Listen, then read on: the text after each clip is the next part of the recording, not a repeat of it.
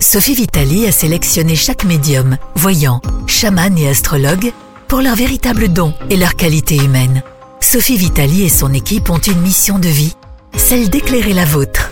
Nous sommes là pour vous au 0890 100 280, 0890 100 280 et profitez de notre offre consultation privée à tarif avantageux avec minutes gratuites sur affinita-corse-voyance.com. Sophie Vitali, c'est aussi des lives gratuits toutes les semaines sur Instagram et Facebook. Service Audiotel, 60 centimes par minute. Mystique Radio, musique et spiritualité en continu 24 heures sur 24, 7 jours sur 7.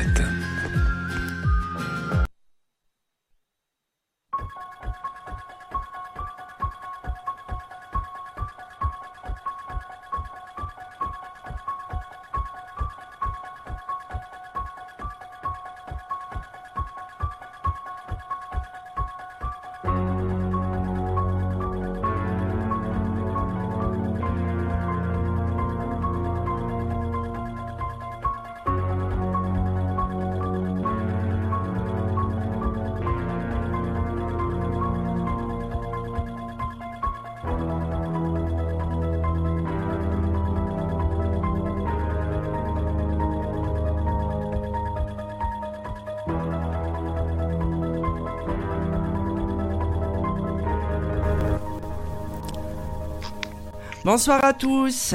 Nous sommes ravis de vous accueillir ce soir pour cette deuxième édition des phénomènes paranormaux. J'ai choisi d'être accompagnée de Lily Rose, qui fait partie des meubles, comme tout le monde le sait, ma fille Kiar, qui est elle-même un phénomène paranormal, Armin, qui est journaliste d'investigation et un ancien membre de l'équipe des Ghostbusters, et pour finir, Baswan, dit Samy, l'ancien partenaire de Scooby-Doo. Cette émission spéciale à la veille d'Halloween se veut effrayante et divertissante en ces temps compliqués. Nous vous invitons à partager vos histoires vécues ou non, vos expériences en direct en nous appelant au 09 77 19 54 55. Ce numéro est gratuit et non surtaxé. Bonsoir. Oui, bonsoir. Bonsoir tout le monde. Bonsoir. Voilà, au début des émissions, euh, les auditeurs ont pu remarquer qu'il y avait toujours une ambiance de folie. hein. Donc, euh, je voudrais dire bonsoir à Vivi. Alors, Philippe, euh, ah, Philippe, c'est un de mes plus grands fans, ça je sais. Bonsoir Sylvie, merci Séverine pour ton compliment. Donc, nous allons commencer tout de suite cette émission. On va commencer par Lily Rose. Alors, Lily Rose, tu voulais nous parler euh, d'une histoire qui concerne un personnage. Alors, moi, je ne connaissais pas cette histoire, qui est Blanche Monnier. Ouais, Blanche Monnier. Euh, ça, enfin, moi non plus, je connaissais pas. Donc, c'est euh, en plus, c'est arrivé dans ma ville, à Poitiers. Donc, Blanche Monnier, c'est une jeune fille qui est née en 1849. Donc, c'était, si tu veux montrer sa photo, c'était une très jolie jeune fille qui est née dans une famille bourgeoise royale. Euh, son père était euh, Mais, mais là, euh, euh, Lily Rose, m- mets-la directement euh, sur, euh, sur la messagerie de la vidéo Facebook. Eh ben, j'arrive, pas à accéder à ta messagerie avec mon Facebook. C'est Je la, je la- je la vois pas. D'accord, C'est pour ça que je te les ai mis sur Skype, en fait. d'accord. Alors, Donc, Blanche est née dans, dans une famille de la, bour- de la bourgeoisie royaliste. Son père était Charles-Émile Monnier, un ancien doyen de la faculté de lettres. Et à 23 ans, Blanche a disparu.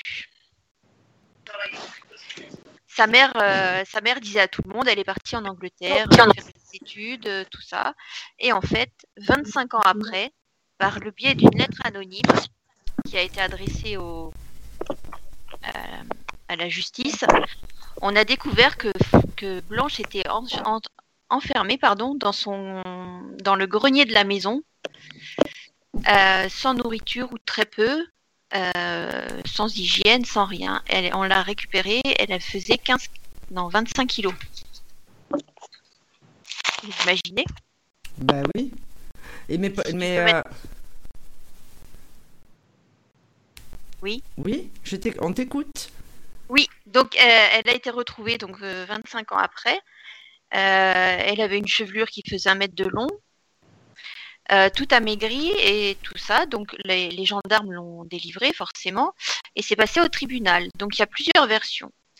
Il y a une version où elle aurait dû se marier avec, avec un avocat de Poitiers et euh, le problème, c'est que c'était un moment où, au niveau de la, au niveau de la politique, euh, il y avait un, il y avait un débat. Et donc, euh, cette, cet avocat faisait partie d'une famille opposée aux royalistes. Donc, les parents ont refusé que Rose, que Blanche se marie avec cet homme. D'accord. Et la mère a soutenu que sa fille aurait perdu la tête à ce moment-là.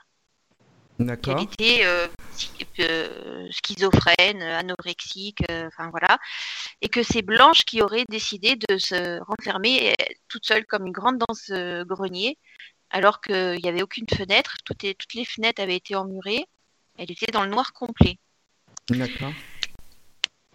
Donc il y a, y a, des, il y a des, comment ça s'appelle? Les, les, domestiques au départ ont dit non non non, c'est la mère qui est très si tu veux mettre sa photo, euh, de la mère. Elle s'appelle euh, Louise. Euh, donc Louise a été dénoncée par ses domestiques comme quoi elle, maltraitait sa fille. Donc elle a été emprisonnée à 75 ans mhm. suite à son procès. Et ensuite ils ont voulu aussi, elle avait un frère. le frère a été aussi jugé pour non-assistance, enfin, c'est pas non-assistance à personne en danger parce que ça n'existait pas à l'époque. Donc, il a été accusé pour complicité d'actes de violence. Sauf que son frère a fait, euh, euh, a fait appel un mois après, il a été libéré. Il faut savoir que son frère était l'ancien sous-préfet, autant de l'ordre moral. Euh, D'accord. Mais en fait, la mère, elle l'a juste enfermé alors?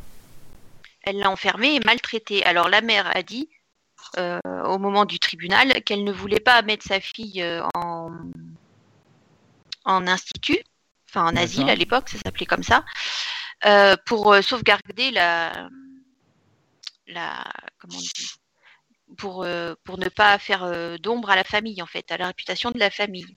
Sauf que le tribunal a quand même dit que elle avait c'était de la maltraitance envers sa fille d'avoir fait ça. D'accord. Et elle, qu'est-ce qui lui est arrivé alors à, cette blanche?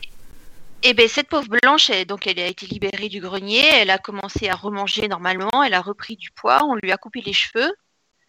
Euh, sa chevelure a été une preuve de, pour le tribunal. Et euh, ben, elle a fini en asile, mais cette fois dans une chambre où il y avait une fenêtre. Et elle est morte euh, pas longtemps après. Hein quelques années après. Elle a, dû survivre trois ou quatre ans après. D'accord. Donc en fait, en fait, donc là, euh, pourquoi on parle de phénomènes paranormaux? Tu m'as dit qu'il y avait eu plusieurs versions de l'histoire. Ben, il y a la version où c'est la mère euh, qui a refusé le mariage. Alors, euh, la mère dit qu'elle était tombée folle suite à ça, qu'elle avait déjà des problèmes psychologiques avant cette rupture. D'accord. Après, il y a une autre rumeur qui dit qu'elle a eu un enfant avec cet homme mais que les parents auraient tué l'enfant et l'auraient enterré dans le jardin. Mhm. Et euh, on voit le frère quand même euh, qui a été libéré et qui a ben, bénéficié de tout l'héritage familial. Et moi, ce qui me paraît, euh, enfin voilà, c'est quand on voit la photo de la mère, moi je trouve qu'elle a un visage démoniaque cette dame. Oui, c'est vrai. Alors dommage parce que c'est vrai que via la messagerie Facebook, on ne peut pas partager les photos, mais on les mettra sur, sur le retour de l'émission. Ah. Mais c'est vrai que, tu m'as montré la mère, euh, j'ai dit mon Dieu qu'elle est moche quoi. Ben oui, je sais pas ce que vous en pensez tous, mais... Ah oui, c'était quelque chose, hein, apparemment. Ouais. Donc, euh, ben oui, hein, c'est. Euh, alors, ben, c'est peut-être pas forcément un phénomène paranormal, euh, on l'entend, mais c'est quand même horrible, je trouve, de rester enfermé dans un grenier 25 ans, attaché au lit. Ah oui, quand même, 25 ans, c'est pour ça qu'on parle, tu parlais des cheveux en fait. Pendant 25 ans, elle n'a pas, n'a pas eu les cheveux coupés. oui, bah oui, ça se voit sur la photo aussi. ouais. Ah oui? Ah, ben, dis donc, euh, ben, dis donc, Donc oui. ils, ont, ils lui ont rasé la tête en fait quand elle est sortie du grenier. Bon, elle avait sûrement des poux hein, parce qu'il y avait un gros problème d'hygiène. Ben, elle devait pas Et, se euh, laver. Voilà, et euh, elle a accepté de se relaver à l'hôpital, de se, de se renourrir, mais elle est traumatisée la pauvre fille. Hein. Ben, il y a de quoi, hein, la pauvre. Il y a de quoi en même temps. Oui. Mais, mais euh, Lily Rose, je, je, pense, je, je crois que j'ai vu un. Ça, ils avaient parlé de ça à la télé, là. Mm. Et euh, vite fait, et je crois qu'effectivement, il y avait une histoire de jalousie aussi par rapport à Oui, sa mère qui était, était, ouais. qui était jalouse que sa fille était tellement, tellement belle, tellement, tellement que les hommes lui tournaient autour, tellement qu'elle avait euh, une beauté incroyable, que c'était à la base euh, beaucoup de la jalousie. Et en fait, elle voulait détruire sa fille, en fait, hein, Mais tout simplement. ça me fait penser à l'histoire de Blanche-Neige. C'est ça. Avec euh, la Ah. méchante belle-mère. Présentée comme ça, ça me fait penser. Mais- euh, oui. J'ai pensé à ça aussi, ouais. J'ai dit, D'ailleurs, soit je la mets dans les phénomènes paranormaux, soit je Ah la mets oui, dans c'est les vrai. Bassoane. Bassoane, le, le cerveau de la bande. Il a dit elle s'appelle Blanche. On n'a pas percuté. Ouais, c'est vrai. Donc voilà, bah tiens, justement, Bassoane, puisque tu es bavard. Toi, tu, qu'est-ce que, de, de quelle histoire tu voulais nous parler? Alors moi, c'est une histoire que j'avais entendu parler euh, il y a quelque temps, mais j'avais pas approfondi. Et là, j'ai approfondi le sujet, et c'est vraiment incroyable. Donc, je vais vous parler de la forêt maudite d'Aokigahara, qui se trouve au Japon. Alors, alors euh, bon, alors. C'est ce qu'on appelle euh, une forêt qui se trouve au Japon et on l'appelle aussi une mer d'arbres. C'est-à-dire qu'il y a tellement d'arbres, euh, c'est tellement dense. Donc c'est une forêt qui repose au pied du mont Fuji et regorge de légendes. Le mont, Fuji est le, volcan le plus haut du Japon, avec 3700 euh, 3776 mètres. Cette forêt profonde est devenue célèbre grâce ou à cause de ces légendes et des phénomènes mystérieux qui s'y déroulent. La légende dit que ceux qui sont engagés, que ceux qui se sont engagés dans cette mer végétale n'en sont jamais revenus. Aujourd'hui encore, beaucoup de randonneurs perdent leur chemin. Leurs squelettes ou leur corps à moitié dévorés par quelque chose sont régulièrement retrouvés dans cette forêt profonde et obscure. Aussi ceux qui partent à la recherche de ces corps disparus ou pour élucider le mystère de ce lieu se perdent à leur tour. Une vieille légende dit aussi qu'un grand nombre de chauves-souris vivent là-bas. Elles attaquent les promeneurs et tentent de les étouffer en leur couvrant le visage. Alors c'est pas la chauve-souris du sketch de Bigard qui monte les escaliers et qui, sonne à l'interphone. hein. Ensuite, dans cette forêt, votre boussole perd le nord en vous indiquant le sud ou bien avec un écart de 90 degrés par rapport au nord. C'est-à-dire que même les boussoles, les GPS, ça fonctionne pas. D'autres affirment que si vous suivez les indications de votre boussole, vous tournez en rond et revenez à votre point de départ. Des dysfonctionnements provenant des outils et de mesures digitaux sont aussi remarqués. Aokigahara, donc c'est le nom de la forêt, est si dense que la lumière du soleil y pénètre très difficilement. Nombreux ceux qui affirment qu'il vous est impossible de vous diriger avec le soleil, car si vous levez la tête, vous ne voyez qu'une petite parcelle du ciel. À cause de la densité du feuillage, les GPS ne fonctionnent pas, bien que quelques personnes aient prouvé le contraire avec un GPS de meilleure qualité. Étant très similaire, le paysage crée dans votre esprit une distorsion du sens de l'orientation. De ce fait, les différentes directions qui s'offrent à vous se ressemblent toutes. Si vous regardez devant vous pour marcher droit, vous risquez fort- fortement de glisser et de tomber dans une crevasse.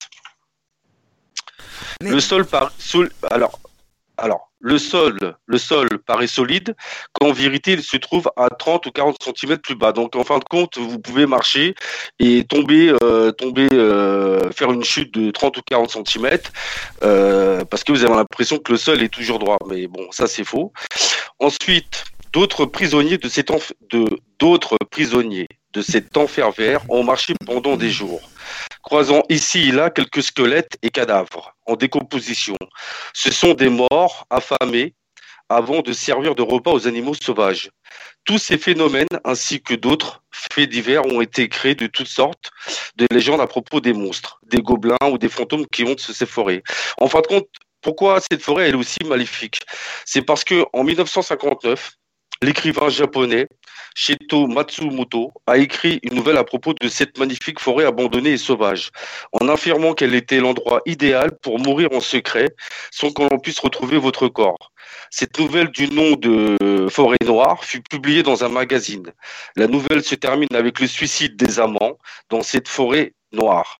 Après la publication de cette, euh, de cette revue, de cet article, en fait, c'est une, en fait, une forêt qui, depuis des siècles et des siècles, euh, abrite beaucoup de morts. Donc il y a beaucoup de gens qui viennent se suicider là-bas. Ah là Euh, là. ils, ils- ils- ils viennent se pendre et il y a, y a beaucoup de morts d'ailleurs. Pour, juste pour vous donner un chiffre, alors après je vais rentrer un peu plus dans les détails, mais juste pour vous donner un chiffre, en moyenne, entre 30 et 50 cadavres sont retrouvés chaque année. Ah là En là. 1998, attendez, mais c'est affreux. hein. En 1998, découverte de 73 cadavres. En 99, 68 cadavres. Et on va dire en 2003, il y avait 105 cadavres. Mais est-ce que ce serait dû euh, justement à cette nouvelle euh, qu'a écrit cet homme? alors- Alors, juste, non, alors justement, ce qui se passe, c'est qu'en fait, cette forêt, elle existe depuis, bah, elle est là depuis des siècles. Hein.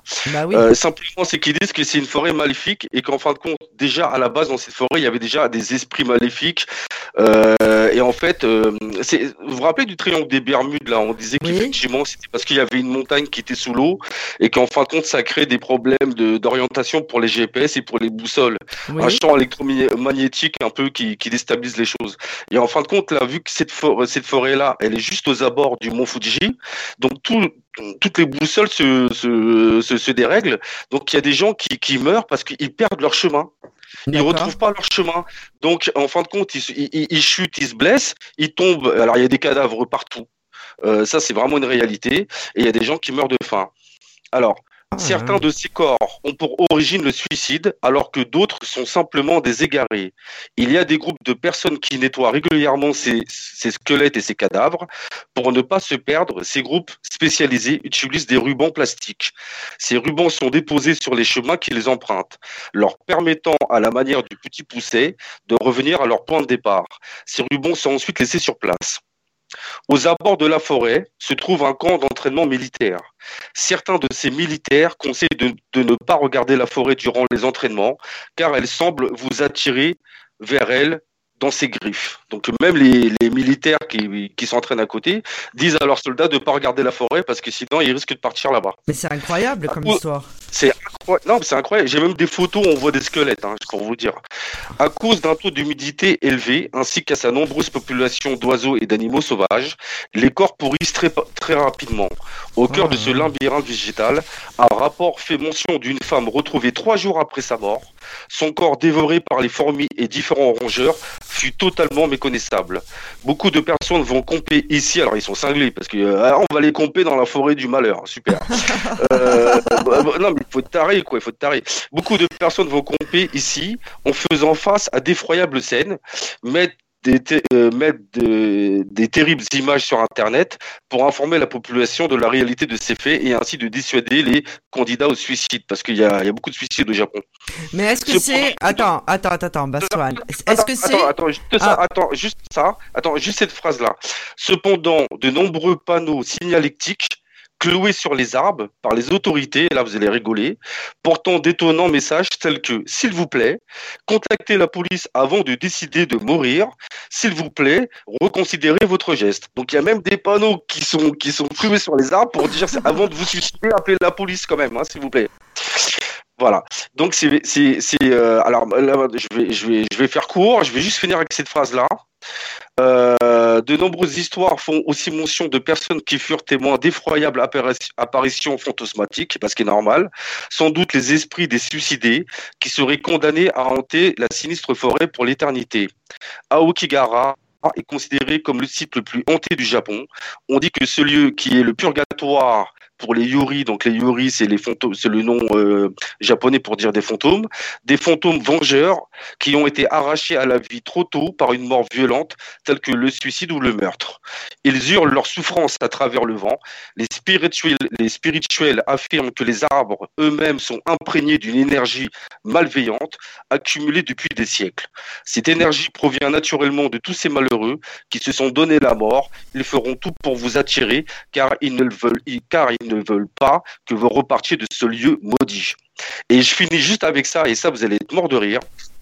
Euh, il faut savoir qu'il y a des forestiers qui travaillent dans cette forêt-là et qui ramassent les, les, squelettes, les cadavres. Et euh, quand ils trouvent euh, des, des, cadavres, alors voilà, voilà ce qu'ils font. Voilà ce qu'ils font. Dans une pièce, il y a deux lits. Un lit pour le cadavre et un autre lit pour le garde forestier. Cela peut vous, cela peut vous surprendre, mais il est dit que si le cadavre est laissé seul dans la pièce, l'effroyable Yori, donc le fantôme vengeur, qui l'habite criera toute la nuit et se déplacera dans les dortoirs du centre par l'intermédiaire du corps sans vie, pour désigner quel garde forestier veillera sur le corps et dormira dans la pièce mortuaire à côté du, du cadavre. Un tirage au sort est effectué. C'est un truc de dingue. C'est-à-dire que même quand il, il ramène les, cadavres, euh, il les met dans un lit, dans un, et ils mettent un lit à un côté où ils vont tirer au sort de savoir qui c'est qui va dormir à côté de, de, de, ce cadavre, donc de, ce, de cet esprit, pour éviter qu'il euh, fasse des crises de panique et qu'il réveille tout le monde dans le dortoir. C'est un truc de malade. quoi. Donc voilà. Donc moi, ça s'appelle La forêt maudite d'Aokigara au Japon. Et quand j'ai, quand j'ai, parce que là j'ai trois quatre pages hein, dessus. Hein, euh, c'est vraiment une forêt maudite. Voilà. Donc j'avais entendu parler de ça. Là, le sujet est développé. Euh, peut-être que j'irai faire un pique-nique là-bas avec ma fille et puis on fera peut-être un badminton, je sais pas, ça a l'air sympa. Mais euh, non, franchement, c'est incroyable. Voilà. Au Japon, euh, voilà, oui, ouais. parce qu'au Japon, euh, faut savoir que euh, pour eux, ils vénèrent euh, les défunts quand même. Mais il y a beaucoup de légendes. D'ailleurs, ouais. il y avait eu ce film. Il y a un réalisateur euh, japonais qui s'appelle Hideo Nakata qui avait fait le film Ring. Euh, il avait fait euh, In the Water. Ensuite, bah, mais il faisait flipper. Et bon, je regarde jamais les films ah, japonais. Je l'ai vu. Je l'ai vu. Ring, euh, oui. Tu regardes la cassette vidéo là, c'est ça Oui, avec Samara. Oh là là. Avec mais... ah, il fait flipper celui-là. Non, ah mais là je là. parle de la version japonaise parce qu'après il y a eu le remake. Euh, américain, mais je parle de vraiment la version japonaise. Et après, il avait fait avec l'eau. Et souvent, il y a toujours des histoires comme ça. Ils, sont, ils sont vraiment dans cette, euh, dans cette vénération des anciens. Euh, Ça fait partie de leur culture aussi, les Japonais. Donc, euh, tout ce qui est légende, ils ont plein de rituels, de choses comme ça. Et je pense que ça, ça doit, euh, ça doit influencer aussi par rapport à cette forêt. Encore une fois, c'est ce que j'expliquais quand, euh, même quand j'avais fait un dégagement de lieu là où on m'avait filmé, c'est les déversements de pensée aussi. C'est-à-dire la peur euh, des autres personnes. On laisse des traces énergétiques. Donc évidemment, si euh... il, il, il, disait que les arbres, les arbres, euh, comme les murs, comme les arbres, sont imprégnés des malheurs, parce qu'il oui, y a beaucoup et de, de cadavres la, et de la peur aussi. Rappelle-toi les chiffres que je t'ai donnés. Euh, c'est quand même pas rien. Attends, le chiffre que je t'ai donné là, c'était en 1998, découverte de 73 cadavres. Ah, On oui, parle de 73 cadavres quand même. Hein. Euh, 2003, euh, il y en avait que 100. Euh, si, en 2003, en 2003, il y avait 150, non, 105 cadavres. Donc je suis désolé. Donc effectivement, euh, voilà, c'est quand même impressionnant. Donc quand il y a un, euh, quand même 100, euh, plus de 100 personnes qui se foutent en l'air, qui se suicident ou qui sont morts parce qu'ils ont perdu leur route et parce qu'ils ou parce qu'ils sont suicidés, la forêt, de toute façon, elle a une énergie, comme tu disais euh, sur un, un autre sujet la dernière fois, garde cette énergie négative en elle et donc forcément, euh, bah forcément voilà, c est, c est, ça, arrange, ça, arrange, pas les choses. Hein. Mais quand même, plus de 100 cadavres dans la forêt, il euh, faut savoir qu'elle est pas si grande que ça, la forêt. Hein. La forêt, elle fait, euh, euh, elle fait l'équivalent de, je sais pas, je dis une connerie, hein, à peu près, 10, 10, on va dire 20, 20, 20 terrains de foot, 20 ou 30 terrains de foot. Oui, donc il n'y a pas de raison de, de, de, se perdre, en fait. Oui, bah voilà, il n'y a pas de raison de se perdre, mais les gens se perdent. Ah oui, mais c'est quand même, oui, c'est pas banal. Et, et il y a même, il y a même euh, à un moment donné dans l'article, il disait quoi? Il disait qu'il y avait une personne qui était retrouvée morte parce que elle avait, euh, elle avait tenté de survivre, euh, elle s'était perdue. Elle était à 5 mètres d'un chemin balisé, elle a même pas vu. Elle a même pas vu le chemin balisé. Elle est restée plantée là. Euh, elle est morte. Voilà, elle est morte de faim, elle est morte de machin. Euh, et parce qu'en fait, c'est une forêt. En fait, il y a tellement un champ euh, électromagnétique qui désoriente complètement. Euh, c'est pour ça qu'ils disent qu'on peut se perdre. Parce que déjà, tu as l'impression que c'est plat, mais en fait, déjà, tu te casses la gueule, tu peux, tu peux te briser la cheville, tu peux te faire mal. Et en plus, c'est vraiment, t'es désorienté, complètement désorienté. Plus toute, cette mauvaise ambiance, cette mauvaise énergie, bah voilà. Donc effectivement, après, il faut euh, relativiser parce que bon, on rajoute toujours un peu de la sauce, hein. mais quand même, 105 euh, cadavres dans cette forêt-là, quand même, euh, qui est pas très grande, ça fait beaucoup, quoi. Ça, me fait penser quand j'avais raconté l'histoire de Bugsby euh, dans la première partie euh, des phénomènes paranormaux. En fait, la chaise a été maudite, mais tout le monde la gardait. Et là, c'est pareil. On sait que la forêt, euh, peut-être qu'on va pas survivre, mais on va se promener quand même dedans. Alors moi, je vous propose, toute l'équipe d'Infinita Corse Voyance, qu'on parte en colloque là-bas. Non mais en camping. parce, parce, que Rose, moi, je vais y aller, Rose, elle, a dit. moi, je vais y aller, mais mais mais mais mais j'irai juste à l'entrée. je, je, je... Non, moi, je serais capable de rentrer dedans. Hein. Oui, je serais capable de rentrer dedans, mais bon, euh, forcément, il faut pas faire le malin avec ces choses-là parce que plus on fait le malin et plus on se ramasse. Hein. donc, euh, non, faut éviter. Bah, oui, il y, a tellement d'endroits. Euh, Amine, on l'a perdu. Ah oui, Amine. J'ai envie de dire un lieu hanté, il n'existe que s'il y a une mémoire collective euh, qui peut, euh, qui pourra. On t'entend pas très bien, Amine. En fait. Oui. Parce que sinon, en fait, un lieu hanté, il n'existe qu'à travers la mémoire collective. En fait, finalement, la mémoire des lieux, elle est aussi euh, liée à la mémoire des gens. Euh, finalement, si vous prenez des Français qu'on les met dans le même contexte, peut-être qu'ils vivraient pas du tout la même expérience. C'est parce que on sait que ce lieu euh, est hanté, que finalement il y a des, des, Japonais un peu fous qui viennent y mourir ou qui viennent y tester un peu, ouais, faire, faire une expérience un peu suicidaire. Mais c'est ça, c'est le traçage énergétique. C'est euh, un peu comme les euh, c'est un peu comme les lieux hantés que nous pouvons avoir. Hein. Il y a des légendes et puis après ça crée de la peur. Les personnes qui vont ont peur, on laisse des traces de peur et ainsi de suite. J'ai peur presque en fait. Finalement, euh, qui, qui rajoute là-dessus. Ça se trouve peut-être qu'à la base il n'y a rien en fait et puis au final on crée un égrégore à force de, de, de raconter une histoire et ça finit par l'être. Ça finit par exister. Oui, mais enfin, les, euh... les Japonais, c'est quand même level one. Hein, quand on voit leurs films d'horreur, quand on voit toutes les légendes, euh, ils font flipper quand même. Hein. Euh, par contre, Sophie, pour, euh, tous les monstres, tout ce qu'ils ont, tout le, tout le bestiaire qu'ils peuvent utiliser, ouais, ils ont déjà un imaginaire qui est hyper vaste. Et puis après, ah il y a le trauma aussi de, de, de, Hiroshima et Nagasaki aussi, qui joue beaucoup hein, dans, le, dans, dans leur inconscient. Oui, bon, après, c'est vrai que les Japonais, c'est quand même euh, particulier. Hein. C'est un pays, on en parlait même l'autre, euh, euh, dans la dernière émission, l'avant-dernière émission de l'hebdo. je crois que c'est Baswan qui nous parlait de ça, où justement, il n'avait plus de, contact véritablement entre humains. Donc ça, ça rajoute au mal-être. Entre hommes et c'est compliqué hein, déjà au Japon. Bah oui, il est Baswan. Oui, Baswan nous racontait que les femmes là-bas euh, se mariaient seules, elles se faisaient prendre en photo en robe de mariée.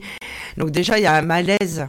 Après, je veux bien y croire, parce que euh, le triangle des Bermudes, ils font toujours des études dessus. Je crois qu'il y a eu une avancée euh, dernièrement, où on a retrouvé des carcasses, de, des carlingues d'avions.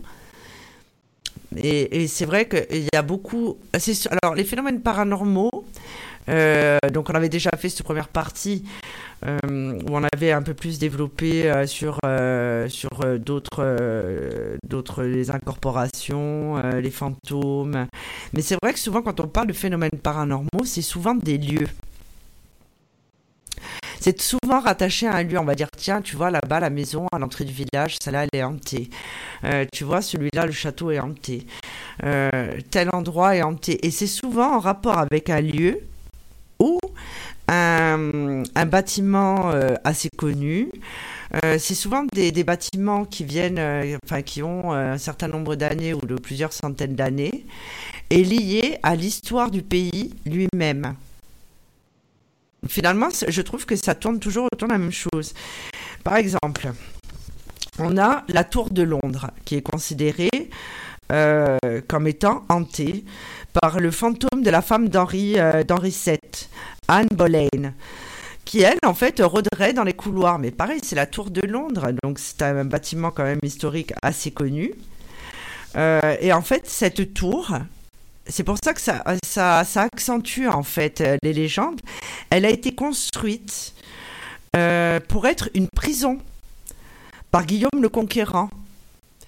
Donc, euh, sachant ça, c'est un peu comme quand on dit, là, c'était un sanatorium, donc on s'imagine American Horror Story.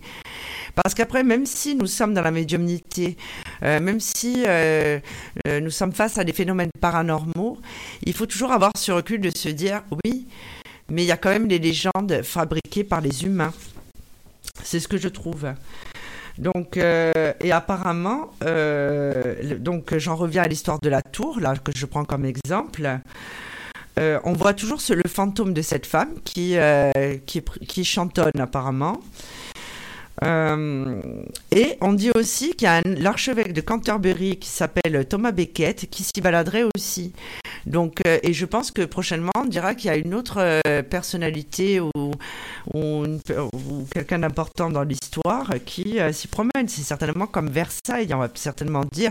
On parle beaucoup des bonnes de Louis XIV. Alors, c'est souvent dans les récits, ça, ça, date de Louis XIV, donc Louis XIV qui a, qui a construit Versailles, le château de Versailles. Et, je crois que ces légendes, en fait, accentuent, et certaines personnes, oui, c'est vrai, mais c'est toujours accentué par les dires des humains. Je ne sais pas ce que vous en pensez, mais... Euh, Tout à fait. Oui, il y a aussi euh, la maison des Winchester. Alors sur le blog d'Infinita Corse Voyant, j'ai écrit un article euh, qui parle de ça justement. Euh, en rapport avec le cinéma et l'ésotérisme. Donc la maison des Winchester est connue hein, puisqu'elle se situe en Californie. Et, et, cette maison, en fait, ne trouve jamais d'occupants. La dernière en date qui y habitait, donc c'était Sarah Winchester, elle a perdu ses enfants et son mari dans des circonstances inexplicables. Et il y a une voyante qu'elle a consultée qui lui a affirmé que les responsables de ces doubles assassinats étaient les fantômes qui occupent les lieux. Mais vous voyez bien que quand c'est relaté, on lui dit que c'est quelqu'un qui lui a dit. Donc elle-même, apparemment, n'a pas vu euh, de phénomènes paranormaux. Et en fait, euh, l'être humain est comme ça, c'est-à-dire que tout va être déformé et après, et ainsi de suite. Je pense que ça influence. Oui, c'est vrai qu'il y a des phénomènes paranormaux, mais quand ça prend de grandes proportions et qu'après on en fait des films, alors ça, euh, ce sera dans la deuxième partie de l'émission. Je tenais à en parler parce que j'en parle aussi dans mes conférences qu'il y a une différence entre les phénomènes paranormaux, euh, je dirais entre guillemets réels, hein, parce que ça, ça va faire sourire euh, beaucoup, de, beaucoup de personnes, et euh, ce qui s'est réellement passé. On a aussi, donc dans des lieux qui seraient les plus hantés dans le monde, hein, la plantation des myrtles. C'est aux États-Unis, mais en, en Louisiane, cette fois-ci. C'est la plantation des myrtles encore une fois, alors qui alimente bien les mystères, cette ancienne plantation datant de la triste époque de l'esclavagisme serait hantée. Chloé, une ancienne esclave, alors celle-là tout le monde l'a entendu, hein, l'histoire, hein, est revenue sur forme de spectre, aurait empoisonné les deux filles du propriétaire. Une vengeance selon certains, car son patron lui avait fait couper l'oreille pour avoir écouté aux portes. Et vous, non mais et, vous voyez, enfin, euh, nous qui sommes des médiums quand même, nous recevons les informations. Nous avons déjà vu des entités. Euh, ça ne veut pas dire qu'on parle avec toutes les entités qu'on croise, mais enfin bon. Et en fait, il faut savoir une chose, c'est que la personne qui a été assassinée, puisqu'on a déjà été confronté à ça, euh, je veux dire, Chloé, je pense pas que c'était une mauvaise personne. On lui a coupé l'oreille, mais c'était ce monsieur qui était une mauvaise personne. Il n'y a aucune raison qu'elle ait euh, tué euh, les deux filles. Tu n'es pas d'accord avec moi, Lily Rose? Si, si, tout à fait. Je, je, ne pense pas. Pourquoi elle aurait fait ça? Il faut savoir qu'en plus, une fois qu'on est de l'autre côté, qu'on a la, la, la, connaissance universelle, on n'a pas du tout la même vision, on n'a pas ces traits de caractère que l'on peut avoir en tant qu'humain. C'est-à-dire qu'on est dans le pardon. Euh, on est, ils n'ont pas du tout la même vision. Euh, ils ne sont pas forcément dans la vengeance. Pour avoir pu en discuter avec quelqu'un proche de moi qui a été assassiné, euh, cette entité-là n'est pas en colère envers son assassin. Elle dit que de toute façon ils s'en chargeront plus tard et, non, pas du tout. Donc des fois ça se tient pas trop quand même. Hein. Ça fait plus scénario de film. Enfin ça c'est mon avis. Hein. Donc ensuite, on a le Hellfire Club. Le nom de cet ancien pavillon de chasse fait déjà froid dans le dos. Oui, bon. Ce club est un peu spécial euh, en Irlande Paumé en pleine pampa, il servait de lieu de culte pour des messes sataniques, des sacrifices d'animaux et même des meurtres collectifs. Avec une si belle énergie, nulle surprise que ce club de l'enfer fasse encore flipper tout le monde. Un temple des, phénomènes paranormaux en somme. Oui, bon ben, aussi, oui, si on veut. Hein. Alors, il faut savoir que des cinglés, il y en a partout. Alors, on voit beaucoup, euh, en ce moment, on entend beaucoup parler de sacrifices euh, concernant les chevaux. Euh, donc, je reçois beaucoup de monde à mon cabinet et tout le monde me dit la même chose. On sait très bien que ça, n'arrive pas pour rien. Il y a certainement des gens qui font des manigances et qui font, qui font leur potion magique et qui sont pas forcément dans le bien, là, apparemment, qui sont plutôt même dans, dans le très sombre. Donc, encore une fois, on dit qu'avant, on faisait ça. Il paraît qu'on faisait ça. Et, encore une fois, je tiens à dire que, euh, et ça, on en a parlé il n'y a pas longtemps, alors je ne sais plus dans quelle émission, puisqu'on se perd avec toutes ces émissions, mais qu'en fait, même quand vous avez des manifestations, ça ne veut pas dire que c'est quelque chose de négatif. Comme j'ai déjà dit euh, encore une fois dans une autre émission, je n'ai jamais vu. Euh, je prends toujours ce. Alors, ce film m'a fait très peur, c'est Insidious. Apparemment, il y a eu plusieurs épisodes, mais bon, moi j'ai regardé le premier, euh, j'ai été scié. Hein. Quand il y a cet enfant là qui rampe euh, au plafond, enfin, je veux dire. Il y a une recrudescence. Euh, j'avais vu un prêtre. Un prêtre brésilien qui disait qu'il y avait une adoration bah, du diable depuis les années 70 due au cinéma en fait. Alors maintenant, il y a plein de personnes qui sont peut-être un peu fragiles psychologiquement, euh, qui voit beaucoup de choses sur Internet. Alors après, on peut compter dedans le retour affectif et plein de choses qui tentent. Euh, j'ai eu des personnes qui m'ont dit j'ai fait un pacte avec le diable. Parce que nous, voilà, il faut savoir quand même qu'on a des métiers qui sont pas faciles. Hein. Et, euh, et, en fait, c'est vrai, alors qu'avant, on n'en parlait pas spécialement. Et lui, c'était un monsieur qui avait déjà dans les 80 ans qui expliquait que c'était comme un culte, en fait, du diable. C'est-à-dire que ces films d'horreur, tout le monde a envie de les regarder. Euh, ça fascine et, euh, euh, c'est un peu à cette période qu'en fait les choses sont reparties. Il y a certains cimetières où il y a beaucoup de légendes, notamment le, le cimetière du Père Lachaise, où on dit qu'on fait des messes sataniques parce qu'il y a le quartier vampirique, où une légende dit que d'ailleurs le comte Dracula serait enterré là sous son vrai nom. apparemment, il y a des vampires. Alors, les vampires, évidemment, c'est des gens qui vous, qui un culte euh, au vampirisme, qui font euh, des messes noires et qui font. Euh, mais ça, ça a toujours existé, hein, finalement. Donc, ensuite, nous avons la maison des Wallet. Alors là, c'est toujours aux États-Unis. Hein. Aux États-Unis, ils sont très ancrés là-dedans. Bon. Cette maison a été officiellement classée comme une maison hantée par le département américain du commerce. Elle se trouve à San Diego, en Californie. Elle a été construite sur un terrain qui a servi pour des exécutions au 19e, au 19e siècle et utilisée également comme cimetière. Donc il y a un monsieur qui s'appelle Jim euh, Robinson qui a été pendu, mais son agonie aurait duré des heures. Depuis, joue des sales tours aux occupants et ne serait pas le seul. De nombreuses apparitions ont été relevées par les visiteurs puisque le lieu est désormais devenu un musée. J'avais entendu une histoire euh, comme ça là avec euh, comment il s'appelle le réalisateur? On avait tué sa femme enceinte. Maintenant j'ai un trou de mémoire. Mais vous dormez il a, il, a, réalisé quoi comme film? Mais oui, c'était Charles Manson. Charles Manson qui avec sa secte là, ils avaient tué euh, la femme. Mais comment il s'appelle déjà euh, le, réalisateur? Enfin bref, donc j'ai des trous de mémoire. Donc euh, en fait, on dit que voilà, comme il a tué tout le monde, elle, lui était en déplacement. Et elle, elle était avec des amis. Et en fait, cette secte, ils, ont, les ont tous tués. Et en fait, on dit que depuis le lieu est hanté, c'est-à-dire qu'entre-temps, euh, ils ont construit une maison au bout du terrain et ces gens-là, euh, en fait, en plein de manifestations. Alors ça, je veux bien le croire. Souvent, on dit que c'est dû à des morts violentes, mais pas que.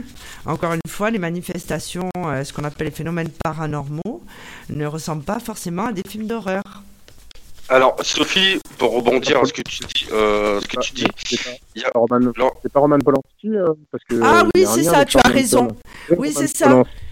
Tu as vu toi aussi Oui, c'est Roman Polanski, tu t'en souviens Et euh, en fait, ils disent que les personnes, oui, et apparemment, il y aurait, euh, euh, parce que lui, en fait, il aurait tué aussi d'autres personnes à proximité. Et ils disent qu'il y a plein de gens qui traversent la maison. Alors, il faut savoir que nous ne sommes séparés que par un voile. Donc, en fait, tout le monde se fait traverser par des entités en plein dans la maison. Hein. Ils, ne voient pas les choses comme nous. Il n'y a pas de matériel, donc. Euh, alors oui, euh, il y a certaines entités, oui, qui vont, qui suite à, à une mort brutale, euh, restent sur le lieu. Ça, oui. Mais, après, par hasard, justement, vous disiez tout à l'heure que c'était aux États-Unis, mais les États-Unis, c'est quand même un des pays les plus jeunes de l'histoire. et finalement, ils ont besoin de se créer des mythologies que nous, on, est bourré de mythologie, mais eux, ils se créent des mythologies à travers justement peut-être toutes ces histoires de lieux hantés. Parce que leur histoire, elle est très jeune finalement, elle n'a que quoi deux, siècles. Donc, euh, en plus, c'est un pays qui n'a pas forcément une histoire très sympathique. Hein. Ils vont pas parler du génocide des Amérindiens et, autres. Donc, il faut bien créer quelque chose. Donc, je pense que la mythologie sur les lieux ça permet aussi de, un peu de, détourner le psyché national et de, créer un peu de, l'histoire comme ça, et du symbole et de la mythologie. Que euh, voilà, en Europe, on a peut-être un petit peu moins besoin, on, est bourré de mythologie antique et autres qu'on a même parfois même oublié. Oui. Oui. Euh, il y a eu plein de justement, il y a eu plein de hum, bah, d'études euh, scientifiques. Alors pas forcément pour contrecarrer les phénomènes paranormaux, mais euh, il y a, y a une, certaine équipe euh, de scientifiques qui ont essayé de rationaliser euh, certaines histoires. Et je trouve que finalement, ben, ça se tient. C'est ce que j'expliquais une fois quand on me disait, oui, j'entends des bruits, alors qu'en fait, c'était c'était le cumulus. qui se mmh. déclenchait la nuit. Donc, bon, et après la tuyauterie aussi, ça, ça joue énormément. Et encore une fois, pareil, euh, tout ce qui est mythe, pour un peu que la maison, elle ait une construction différente des autres, on va déjà la trouver bizarre. Mais ça, c'est humain. C'est humain. Il y a par exemple, euh, pardon, hein, excusez, on dirait que je fais l'émission toute seule, moi, ce soir. Je suis lancée, hein, j'ai bu un café, je suis à fond les ballons. Hein. Bon. Euh, à Londres, en 1921, la famille de Lorraine a déménagé dans une vieille maison à la périphérie de la ville, héritée de sa tante, décédée donc. À partir de ce moment, sa vie est devenue un cauchemar. Dans cette maison, on entendait constamment des pas étranges et des mouvements de meubles. Les enfants se sont sentis attaqués par quelque chose d'étrange. La propriétaire de la maison se réveillait fréquemment en pleine nuit, assurant qu'une femme inconnue se penchait au-dessus d'elle. Tout le monde était terriblement effrayé, déprimé et complètement épuisé. Évidemment, parce qu'ils avaient peur, ils ne dormaient pas. L'explication scientifique qui a été trouvée, c'est que les cauchemars ont été causés par une chaudière défectueuse qui, au lieu de transporter la fumée vers l'extérieur, la répandait dans toute la maison. Cette famille souffrait tout, euh, souffrait tout simplement d'intoxication au monoxyde de carbone. Super. Mais oui, il y a plein de, faits comme ça. Des objets aussi qui se, euh, se déplacent en seul. En 1853, quatre médecins décidèrent d'organiser une séance de spiritisme pour invoquer l'au-delà et confirmer l'expérience du physicien Michael Faraday sur l'effet psychomoteur. Les sujets devaient concentrer toute leur attention sur une table qui, selon ce qu'on leur expliqua, se déplacerait vers la gauche. La table a effectivement bougé et a même lévité. L'explication scientifique. Premièrement, on dit à la moitié des participants que la table allait se déplacer vers la gauche et aux autres qu'elle se déplacerait vers la droite. Et la table n'a pas bougé. Mais quand on a dit à tout le monde que la table se déplacerait seulement sur le côté gauche, ça a marché. C'est l'effet idéomoteur qui a opéré. C'est-à-dire qu'ils ont fait bouger la table inconsciemment, un phénomène purement psychologique que les participants ont provoqué eux-mêmes sans s'en rendre compte. Ah bon? Oui, et eh oui. Il y en a des tas d'histoires. Il y a aussi cette histoire qui a été rencontrée et qui a été racontée par Andrei. Alors là, je sais pas. Hein, je pense que c'est du, peut-être du serbe. Alors, je m'excuse euh, pour euh, les Serbes et les Croates qui m'écoutent. je vais faire. Je pense que je vais faire un massacre.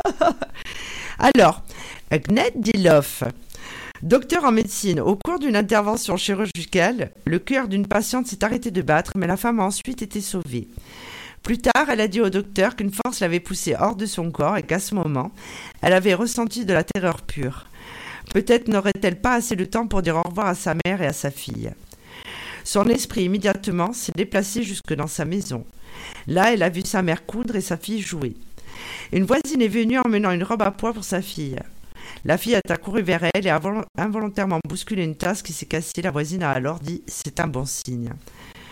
Le médecin a affirmé plus tard qu'il était allé rendre visite aux proches de sa patiente et il s'est avéré que lors de l'intervention, leur voisine avait rendu visite pour emmener une robe à pois pour la fillette et une tasse avait également été brisée. Alors là, quand même, euh, j'attends de voir l'explication scientifique, hein, parce que pour moi, il n'y en a pas. Mais il y a un certain docteur Stuart Ameroff et un physicien qui s'appelle Roger Penrose qui croient que notre conscience vit dans des microtubules dans des cellules de notre cerveau et sont responsables du traitement de l'information quantique. En cas de mort clinique, cette information quantique quitte le cerveau mais ne cesse pas d'exister. C'est pourquoi nous entendons tant d'histoires qui parlent d'un tunnel et de décorporation. Et en fait, il y, a eu. Euh, bon, après, là, c'est la thèse de ce monsieur hein, que je prends en exemple. Mais euh, il est quand même important de noter que beaucoup d'autres scientifiques ne sont pas du tout d'accord avec cette hypothèse. Parce que ça encore, les expériences de mort imminente, qui font également partie des phénomènes paranormaux, c'est quelque chose qui est c'est euh, c'est quelque chose qui est toujours à l'étude. Et bien souvent ce sont des médecins anesthésistes qui étudient euh, ces phénomènes. Qui sont témoins de ces phénomènes. Non, ils euh, étudient, ils étudient, mais il y a, y a, y a j'avais vu beaucoup de, de reportages. D'ailleurs, il a écrit un livre, un médecin anesthésiste, je crois qu'il était à l'hôpital de Chicago, qui aujourd'hui ne fait que ça qui étudie euh, les, phénomènes de mort euh, imminente. Mais tu te rappelles, Sophie, euh, j'avais dit que dans mon livre, à un moment donné, il y a des instituts spécialisés en France. Il y en a plusieurs qui sont spécialisés là-dedans. C'est des scientifiques, c'est des médecins, c'est des, c'est des médiums, c'est des, en général, c'est surtout des scientifiques et qui, qui justement, euh, tout ce qui est euh, mort imminente, tout ce qui est euh, phénomène paranormaux sont étudiés en France. La France est le pays où il y a le plus d'instituts spécialisés. D'ailleurs, forcément, ils en font pas la pub, parce qu'ils vont pas le crier sur les toits, mais qui étudient ces phénomènes paranormaux, parce que qu'on veuille, qu'on veuille pas, il y en a effectivement qui font partie un petit peu de l'imaginaire, et euh, voilà, mais il y en a vraiment qui existent. Maintenant, euh, il y a des instituts qui sont là pour étudier, parce que justement pour pour prouver que, bah, pour chercher la vérité, tout simplement. Mais il y a beaucoup de mystères qui restent, euh, qui restent, euh, qui, qui, qui, n'ont pas de réponse scientifique. Donc ça aussi, c'est un fait. Je voulais rebondir sur une histoire que j'ai entendue. Euh, d'ailleurs, c'est pas une histoire, c'est ça, ça existait vraiment. Je crois que c'est une forêt en Écorce encore une forêt, en Écosse, où effectivement, peut-être vous en avez entendu parler, euh, les, les, gens qui promènent leurs chiens, à un moment donné, ils passent euh, sur un pont ou sur une espèce de petite passerelle en pierre.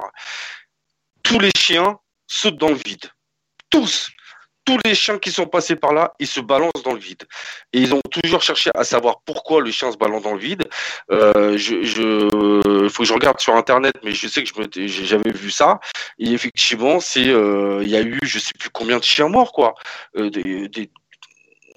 une cinquantaine, une soixantaine, facile. Hein. C'est-à-dire que les gens, ils se baladent, ils arrivent à un moment donné à un, petit pont qui est quand même assez haut, hein, mais euh, sur ce pont-là. Et en bas, il y a une rivière. Et euh, tous les chiens qui passent par là, qui sont pas attachés, qui sont pas en laisse, ils sautent, ils sautent, ils se balancent dans le vide. Normal. Voilà. Donc après, qu'est-ce qu'ils voient? Est-ce qu'ils sont attirés par quelque chose? Ça, c'est sûr qu'ils sont attirés par quelque chose. Mais tous les chiens, ils se balancent dans le vide. Je vais retrouver ce, ce cet article que j'avais vu sur Internet, mais bon, vu que j'étais en train de faire le truc sur la forêt du Japon, j'ai pas prêté attention. Mais euh, voilà. Donc c'est pour dire que il y a vraiment des phénomènes. D'ailleurs, c'est pour ça qu'on en parle. Des phénomènes paranormaux euh, qui, qui existent. Après, effectivement il faut savoir faire la part des choses. Il y a des trucs qui sont, euh, comme tu dis, hein, parce qu'il y a des problèmes de, de chaudière, il y a des problèmes de d'empoisonnement, de, gaz carbonique, de, de, comment dire, de CO2, des choses comme ça. Il y a voilà, mais bon, euh, Ah bah oui. Si on avait la réponse, à- si, si, si on avait la réponse à tout. D'ailleurs, est-ce que vous avez entendu parler euh, Je rebondis là-dessus parce que ça a été filmé. Hein. Ça a été filmé, ça a été pris en photo. Hein. Donc là, il y a toutes les preuves qu'il faut. C'était au Mexique, je crois, euh, ou au Brésil. Je crois que c'est au Mexique. Hein. Et effectivement, euh, autour d'un cimetière, ils ont tous les villageois, mais, il y a eu des photos, des vidéos. Un- ils appellent, pas, c'était pas une dame blanche, hein, c'était le l'esprit euh, d'une petite fille, mais euh, qui flottait dans l'air comme ça. Et on voyait bien son visage, on voyait bien euh, comme comme une dame blanche mais jeune quoi en fait, et qui flottait comme ça.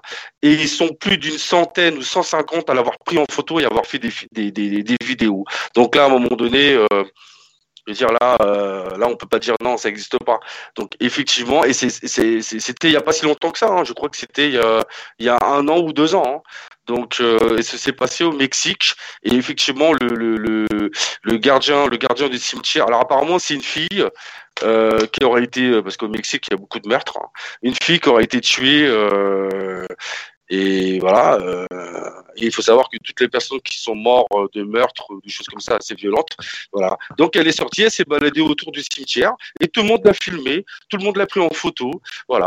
Donc là, on peut pas dire non, euh, non, on a les preuves, voilà. Mais c'est vrai que euh, Mais on en a eu une, euh, nous, de preuves. Quand on avait fait la première émission euh, sur les. euh, Qu'est-ce que la médiumnité On l'a oui, en direct. bon, oui, première- alors ça, oui, Ça, c'était le. Oui, ah mais Baswan, a- oui, voilà, c'est c'est pour ça que je te dis que tu es le partenaire de Scooby-Doo, parce que tu as quand même eu très peur pendant cette émission.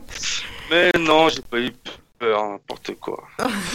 Les cris de fillette. ah bon, mais euh, oui, Non.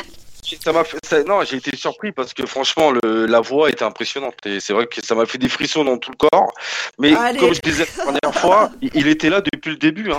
Depuis le début, il grattait dans ton micro, dans ton micro. Depuis le début, il tapait dans ton micro comme ça. Il voulait parler et je sais pas, à un moment donné, euh, il, à à la fin de l'émission, il a trouvé euh, l'énergie nécessaire. Pour, euh, pour, pour me gueuler dessus, euh, je sais pas ce qu'il me voulait, euh, je sais pas si c'était pour moi ou pas, mais euh, moi, je l'ai pris pour moi parce que euh, il était pas content. En fait, il, il voulait dire, il voulait dire, pas Swan, tu vas fermer ta gueule, tu vas te taire, tu m'énerves. Non, non, mais euh, souvent ils passent par les appareils électriques. Euh, ils ont besoin d'une énergie pour se manifester. Euh, pour les personnes qui veulent écouter euh, cette séquence, elle est sur YouTube hein, et elle est aussi dans, dans la section blog du site Infinita Corse Voyance dans Phénomènes euh, paranormaux en direct pendant l'émission. les non, pendant l'émission, ouais. Euh, C'était euh, Qu'est-ce que la médiumnité, la première partie? C'est ça, la première émission. On aurait voulu le faire exprès, on n'y serait pas arrivé. Non, franchement, euh, non. Voilà. Là, on a tapé fort, comme ça, l'entrée de jeu, on s'est dit, ben voilà. Et Mais ça, euh, ça arrive souvent quand on est en audio aussi. hein. oui, vous voyez, là, j'ai mon téléphone qui parle tout seul. Moi, ça arrive souvent. Et ça nous est arrivé il n'y a pas longtemps aussi. euh, On fait des réunions En Skype. réunion, ouais. Et en fait, euh, moi, ils avaient décidé qu'il fallait pas que je parle. Ça a été infernal. J'avais les appareils électriques qui parlaient seuls. C'était euh, l'enfer. Mais souvent, c'est juste pour. euh, ton téléphone, euh, Irma, tais-toi ou je sais plus quoi. Oui, il y avait eu ça, oui. Irma, euh, oui. Oui. Pas vrai, pas possible. Si, je crois qu'ils ont fait la capture d'écran pendant la réunion parce que je pouvais plus parler et je leur montrais avec la caméra. Non, vous avez Ouais. entendu quand, il- quand euh, ça a été dit et après, paf, impossible d'être. euh, Ils me voyaient mais je pouvais plus parler. Ah, J'avais plus de micro. Oui. Et ça, ça nous arrive souvent. Ça fait partie euh, des moi- phénomènes paranormaux, mais sans pour autant que ce soit euh, quelque chose qui est négatif. Je pense plus que ça les amuse, parce qu'après, nous, on en rigole, évidemment. On n'est pas terrorisés. Bah, De toute Bah, façon, il y a des esprits frappeurs, des esprits farceurs.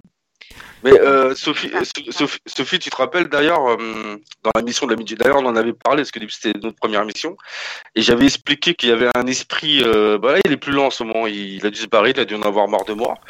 Mais il y avait un esprit chez moi qui s'amusait à moi et ma compagne d'ailleurs. C'est-à-dire que quand je prenais ma douche, il éteignait la lumière. A- Oh mon dieu, moi j'ai eu pire. il y a- il y a- il était, il, la lumière, il rallumait, il éteignait, il rallumait.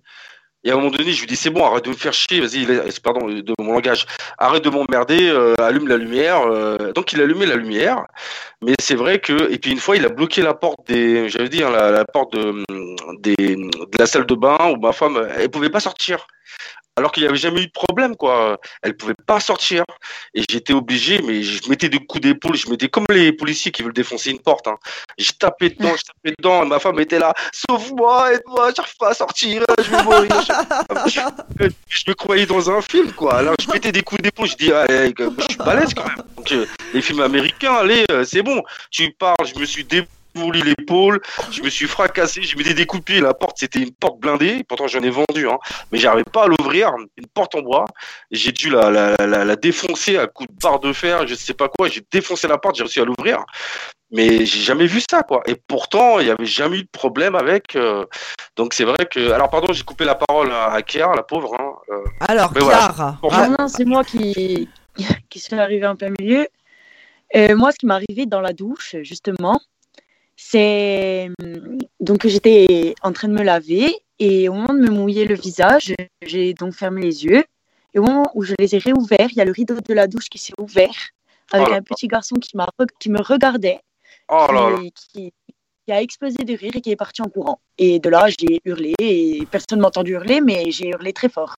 Voilà. alors là, j'aurais fait, une crise cardiaque, moi, direct, alors là, Oui, ben, j'ai cru que j'allais faire une crise cardiaque. Hein. Puis en plus, j'étais bien plus petite. Hein. ah là, en plus il, devait avoir un rire démoniaque, genre, Mais pas du tout. Pas du tout. Non, Non, pas non, du non. tout, parce y C'est- je sens des cauchemars Enfin, ce je soir, pense. merci. hein. Non, mais je pense que c'était Franck. Franck, c'est le gardien de. C'est mon frère. Et euh, Ah. c'est euh, c'est le gardien de la maison. Et c'était sa façon à lui euh, de, de, de se manifester à ce moment-là, puisque bon, il y a une Ah, histoire. Oui, mais Kiara, en fait, donc Kiara, qui est ma fille, euh, il y a quelques années de ça, faisait que me dire Maman, ça existe les fantômes. Et moi, je disais Mais non, arrête. Et ça existe les fantômes. petite. Voilà, raconte, raconte ce qui t'est arrivé parce que. Oui, donc euh, en fait, euh, je... j'étais vraiment petite. Hein. Je... Vraiment, je devais avoir 5-6 ans. J'arrêtais pas de demander à ma mère si euh, les fantômes ça existait parce qu'il me semblait avoir joué avec un petit garçon dans un cimetière d'ailleurs. Alors qu'il n'y avait pas de, enfin il y avait personne avec moi, d'après ce que dit mon père. Et j'arrêtais pas de demander à ma mère si les fantômes existaient, si ça existait, parce que souvent le soir j'entendais des voix. Et un soir, donc au village, il y avait mes frères qui dormaient, on dormait tous dans le même lit. Donc, euh, on dormait et j'étais la seule qui était réveillée. Je regardais le plafond et à un moment donné, je ferme les yeux et au moment où je le réouvre, je vois une femme debout sur euh, le lit. Oh là là. Je vois une femme debout sur le lit.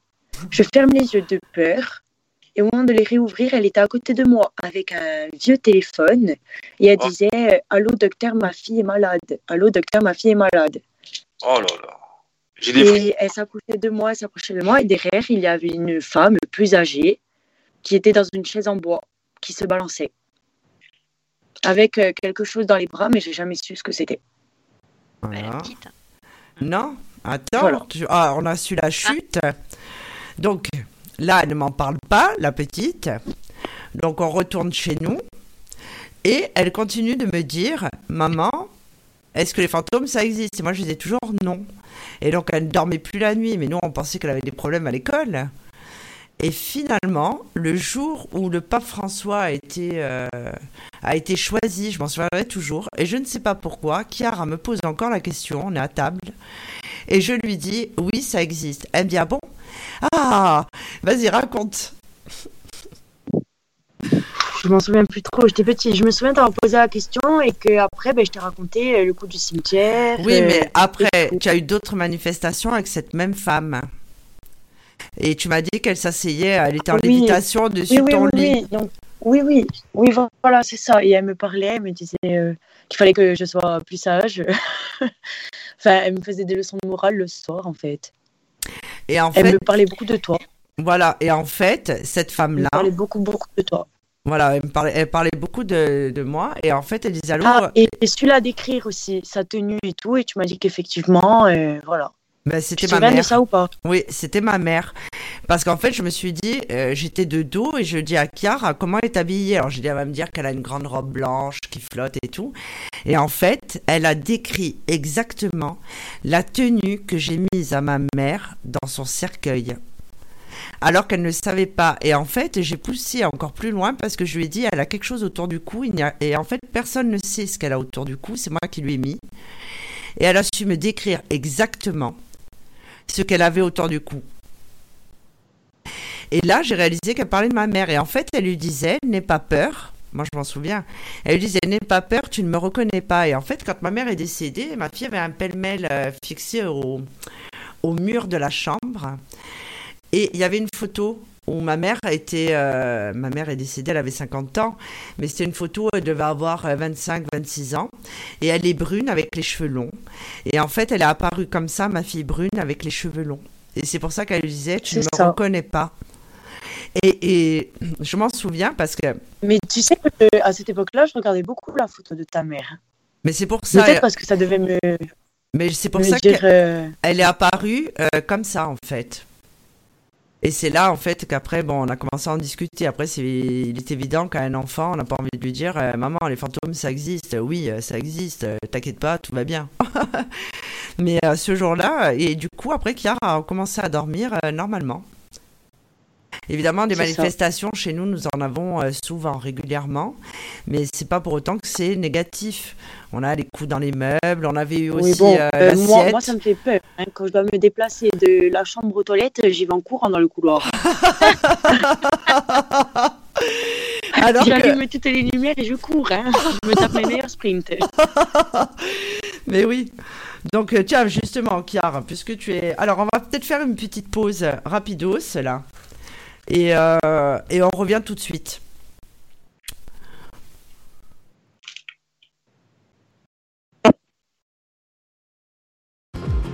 Mystique Radio, musique et spiritualité en continu 24 heures sur 24, 7 jours sur 7.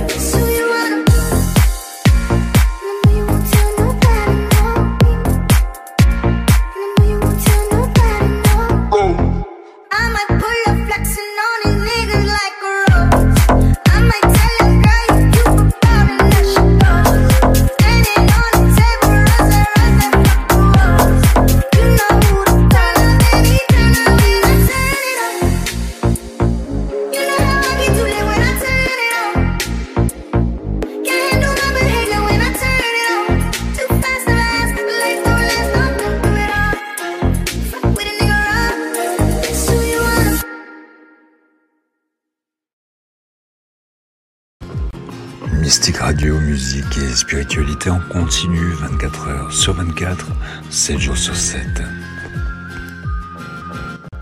Voilà, là nous revenons de cette petite pause. Tout le monde a, a été boire un petit verre d'eau.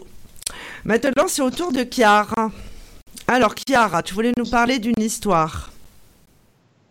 Alors euh, oui, je vais raconter un témoignage d'une femme qui donc a vécu euh, une expérience paranormale. Alors euh, en fait, cette personne a, a perdu quelqu'un qui lui était très cher en août 2017 et ça l'a énormément déstabilisée. Donc elle a vécu un deuil très difficile, etc. Et après tout ça, elle est partie en Écosse, en Écosse à Édimbourg, en voyage seule pour se changer les idées. Elle est notamment allée visiter un cimetière, donc qui est le cimetière de Greyfriars, je ne sais pas du tout comment ça se prononce, qui est réputé comme hanté. Donc euh, de suite, elle s'est sentie extrêmement mal. Elle a eu des sensations de lourdeur au niveau des épaules durant la visite.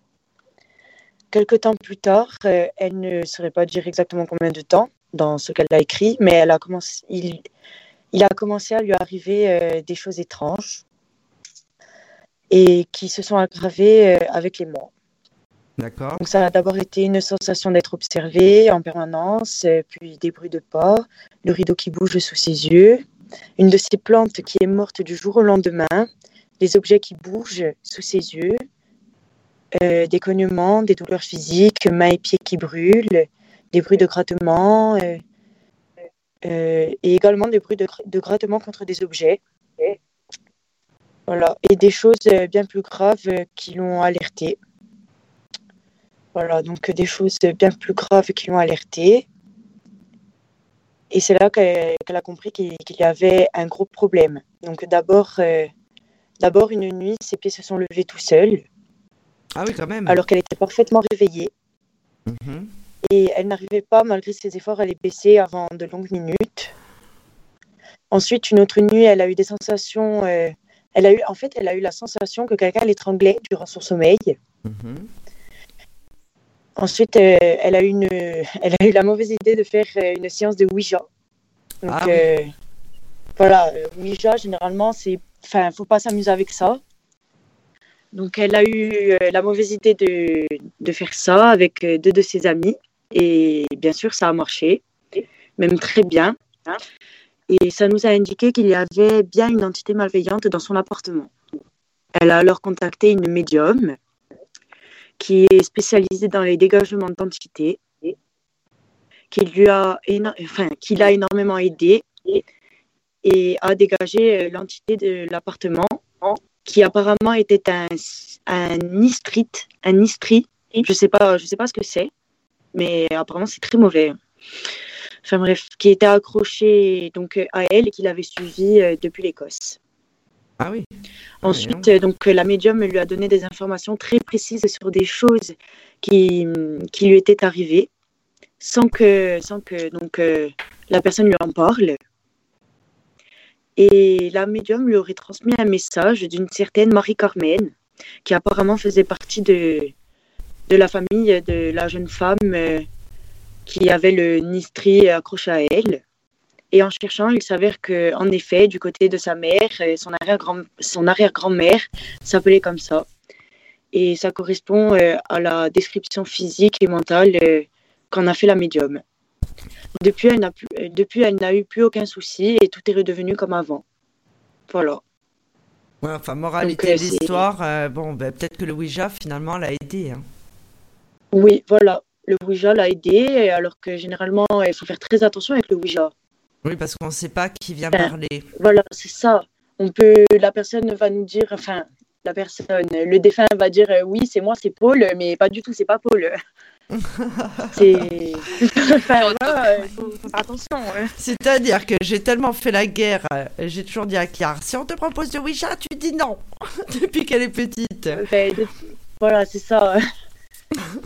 Surtout que Bah, le Ouija, euh, ça, ça attire beaucoup de personnes quand même.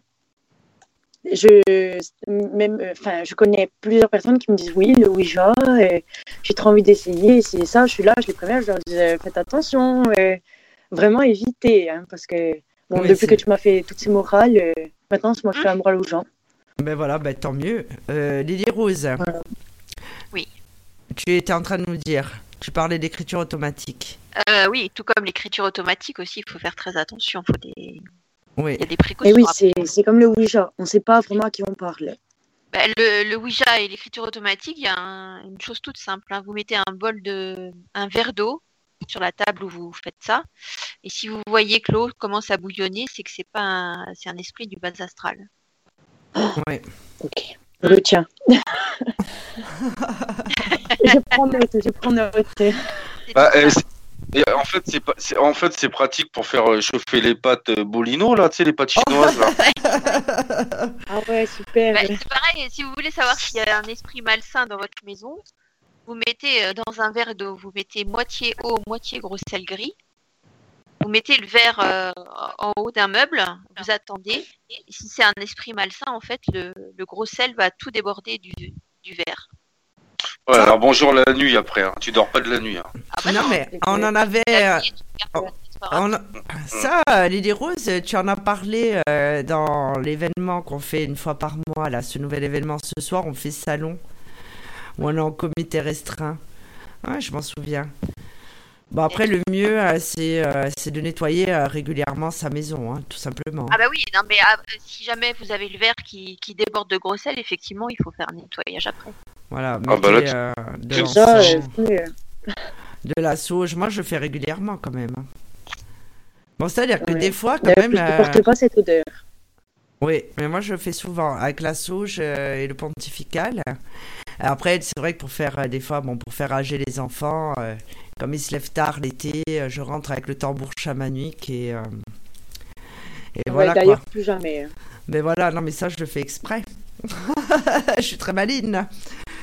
Mais euh, ouais, euh, cette histoire, euh, ben, ça peut servir de leçon. Est-ce que je crois que tu avais une autre histoire à nous raconter, Kiara Euh, oui, oui, j'ai un autre témoignage d'une donc euh, encore d'une femme qui s'appelle Sarah, qui vit dans le sud de la France, qui raconte que vers l'âge de ses 13-14 ans, elle est allée dormir une nuit chez sa cousine, avec qui elle partageait la même chambre. Et cette nuit-là, Sarah n'a pas réussi à dormir. Donc sa cousine euh, dormait déjà depuis quelques heures et elle, Sarah, donc, était allongée sur le dos et fixait le, plafond en attendant que le sommeil lui vienne. Aux alentours de 1 heure, 2 heures, elle voit une ombre. Une, mais une ombre d'un noir extrêmement profond sur la porte de la chambre. Elle n'osait pas bouger, la lumière du couloir était allumée. Elle voyait clairement qu'une personne se trouvait dans le couloir face à la porte. Elle était comme pétrifiée. Elle était de profil, elle avait une sorte de grand chapeau très long. Sarah pouvait y voir comme un énorme sac rempli tenu par sa main et de l'autre euh, main, elle faisait des signes qui disaient, enfin, des, ouais, des signes euh, du style euh, bref, des, signes qui disaient de venir. Donc, pour qu'elle s'approche, etc. Et ses mouvements étaient très lents.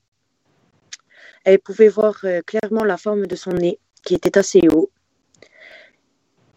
Et donc, elle en a décrit par, par ça que c'était une femme.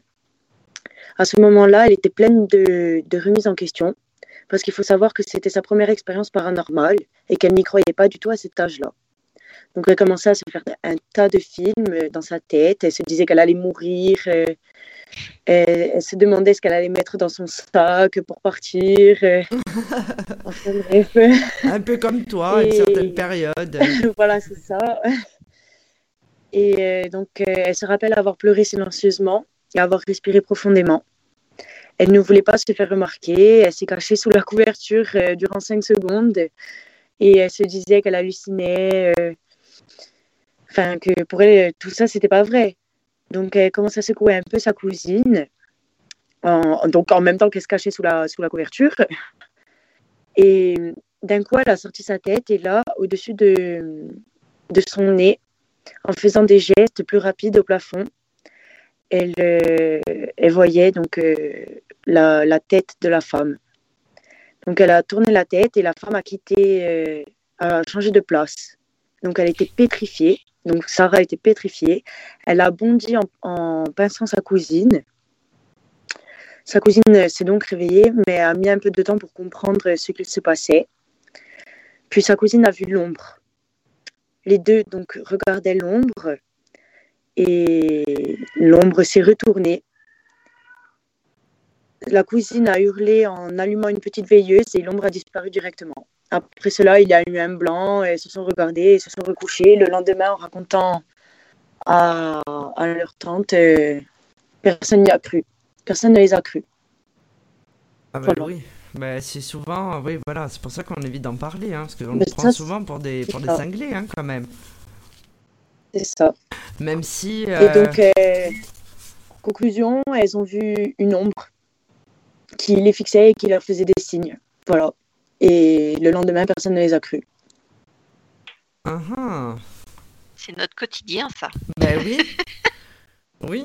Et encore une Mais c'est parce que, en fait, euh, euh, personne, enfin, la tante ne les a pas cru parce que le Sarah a vu l'ombre, donc noire, mais sa cousine a vu l'ombre en blanc. En fait, elle a vu du blanc et l'autre, elle a vu du noir. Mais la même forme, les mêmes gestes, tout pareil. Ah, c'est intéressant, ça. Voilà. Ouais. Ben, peut-être que, justement, on n'a pas la même perception. hein. Peut-être, oui. Ben, c'est exactement ce que je me suis dit. Une Peut-être qui est dans la lumière. qui- ouais. Et après, ça dépend aussi euh, si on est plus alerte ou non aux phénomènes paranormaux. Parce que tout le Eh monde. ben, euh, justement, Oui. je pense, je me suis dit que peut-être que donc elle, elle l'a vu en noir, mais peut-être que sa cousine l'a vu en blanc. Peut-être qu'il y en a une des deux qui est médium, qui perçoit plus de choses, euh, qui est plus connectée à tout ça. Oui. Et c'est pour ça qu'il y en a une des deux qui a vu une couleur différente. C'est probable. Après, tu as dit, t'as dit que Sarah était en remise en question aussi. Donc, euh, la remise en, sé- mais en à cette question au niveau spirituel, ça... oui, mais au niveau spirituel, ça veut dire que euh, bah, soit on tombe dans la lumière, soit on va dans le côté sombre aussi. C'est peut-être pour ça qu'elle l'a vu en noir. peut-être, oui. Ouais, c'est vrai que ouais, les phénomènes paranormaux, justement, euh, quand on est, euh, évidemment, quand on exerce comme nous, on est beaucoup plus alerte. On fait quand même plus attention. Après, évidemment, des fois, c'est flagrant quand même. Mais euh, il y a des gens qui trouveront toujours une explication. Parce qu'ils seront plus terre à terre. Après, peut-être que nous aussi, euh, comme on est beaucoup plus. euh, on a les sens beaucoup plus aiguisés, on va entendre. euh, euh, certaines fois certains phénomènes paranormaux que d'autres euh, ne vont pas entendre. C'est ce que je racontais l'autre soir pendant euh, la session, euh, non, après une émission euh, où j'ai entendu parler allemand dans la chambre où dormait mon fils. Donc c'était, euh, je crois que c'était après les liens karmiques 2. Et le temps que je traverse la maison au courant, alors j'ai pas un château, mais euh, comme c'est deux appartements qui se rejoignent, on peut circuler d'un appartement à un autre. Et en fait, mon fils se tenait l'oreille et disait Ouh, j'ai un gros sifflement. Alors, ça, c'est un des signes de la médiumnité. Il a 11 ans.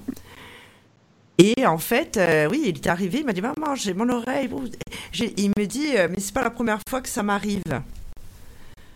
Donc, en fait, moi, oui, j'ai entendu parler allemand. Alors, je sais pas ce qu'il faisait là, l'allemand, hein, au plein milieu de la chambre. Puis après, on l'a plus entendu. hein, il a juste traversé. Et je sais pas, il a baragouiné quelque chose à mon fils que je n'ai pas compris puisqu'il parlait allemand. Et je ne parle pas allemand. Et euh, mon fils, oui, a, a senti la présence, mais sans en avoir peur. hein. Alors ça, je sais pas si on te... Ben, si- Moi, je, me- je serais partie au courant encore. Non, mais Liam, euh, lui, non. Ah ben j'ai dit le prénom de mon fils. Non, mon fils, euh, il n'a pas... Non, non, Liam, ton frère, il, a... il en a pas peur, donc je lui ai expliqué que... Bah, il l'a il l'a peut-être pas vu, il l'a peut-être juste ressenti aussi. Non, non, mais il avait le sifflement dans l'oreille, il se tenait l'oreille. Ouais, mais il a Mais peut-être tu sais que- euh, devant lui. Quand je suis chez toi, euh, j'ai constamment les oreilles qui sifflent. Ah, mais ça, c'est normal. Bah oui. Non, mais constamment, constamment, constamment, c'est une horreur. Et après, ça dépend le, le taux vibratoire. J'ai un taux vibratoire qui est plus élevé que le tien. Donc, Oui. euh, oui, Euh, évidemment. Et puis après, il y a mon cabinet à l'entrée de la maison. hein, donc, euh, puis après, c'est mon métier hein, de Oui, parler ben, avec l'autre côté. Et quand je vais dans ton cabinet, parce que le soir, euh, je vais, je squatte ton cabinet, je sais pas pourquoi, mais le soir, quand tout le monde dort, je suis dans ton cabinet, je suis sur mon, je suis sur mon téléphone, euh, enfin bref, je vis ma vie et d'un coup, euh, j'ai peur. J'ai l'impression que quelqu'un s'accroche à moi.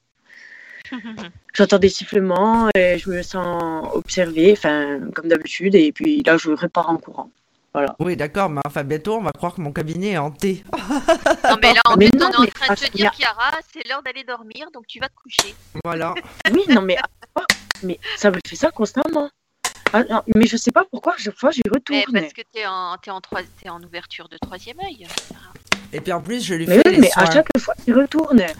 Puis Et je, je pense pas à ça, j'écoute ma musique, je vais, je fais. euh, Non, non, ben d'un coup, Bobo, mi, je pars en courant, j'allume toutes les lumières, je passe en courant. Mais euh, c'est c'est normal, et en plus, je te fais les soins. Le chamanisme, les, soins chamaniques. Donc, évidemment, ça ouvre encore plus tes cellules, hein, ce qui est normal. hein. Oui, mais d'ailleurs, euh, donc euh, cette pièce-là qui avant était ma chambre, quand j'étais petite, ça, maman, je te l'ai jamais dit. euh, tous les soirs, avant de me dormir, ça c'était bien avant euh, la période de ta mère qui, qui me rendait des petites visites le soir et tout, tu vois.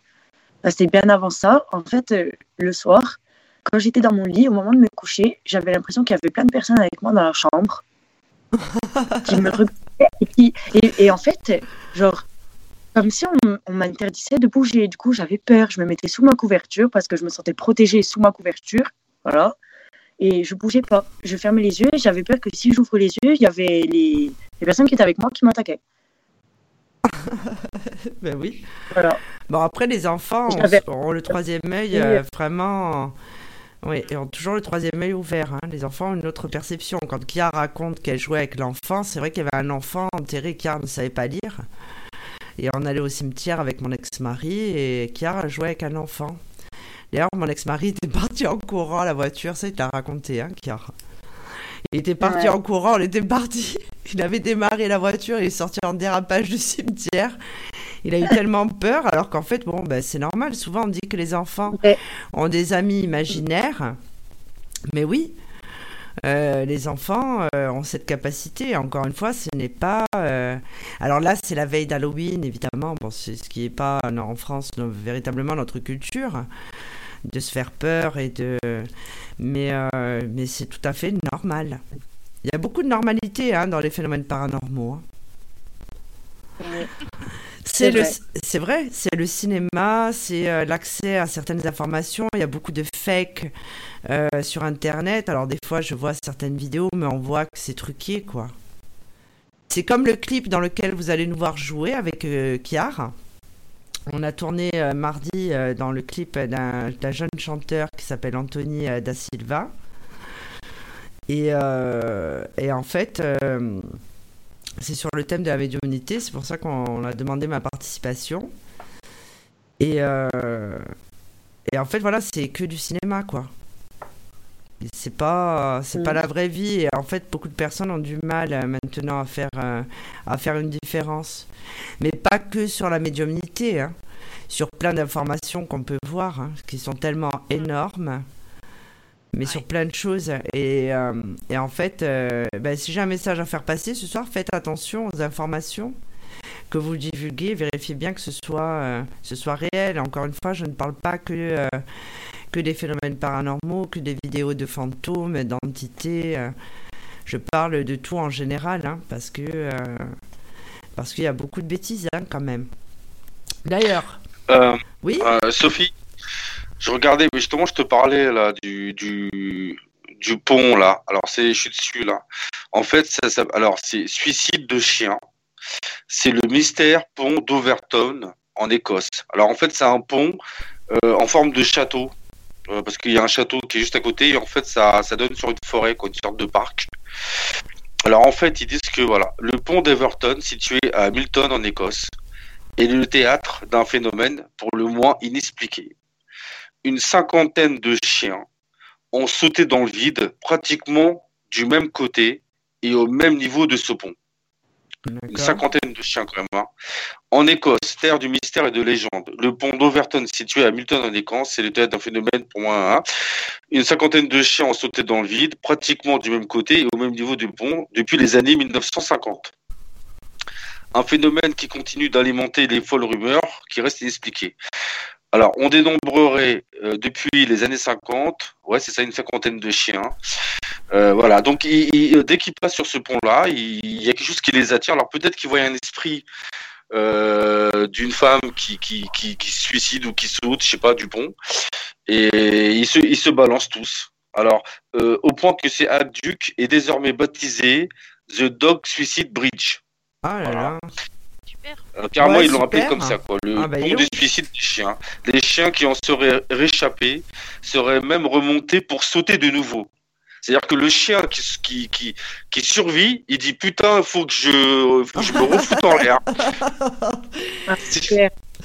C'est fou ça quand même. Mais j'ai déjà, j'avais déjà lu. Euh, Attends, Sophie, et en plus ils disent quoi? Ils disent que le suicide est impossible, euh, le suicide est impossible chez le chien. C'est vrai que, alors, si y a des, on a vu des animaux qui se laissent mourir euh, de faim parce qu'ils ont perdu leur maître ou voilà. Mais c'est vrai que le, le, voilà, c'est incroyable quand même, hein, que le chien il saute, il se casse la gueule, il remonte pour ressauter encore quoi. J'ai dire, il y a un problème quoi. Ouais, c'est bizarre. Mhm. Euh, l'endroit où il y a les portes hein. du chien. Ouais. Euh, qu'est-ce qu'ils disent? Mais selon les vétérinaires spécialisés en comportement canin, cela ne tient pas la route. Oui, ben forcément. Hein.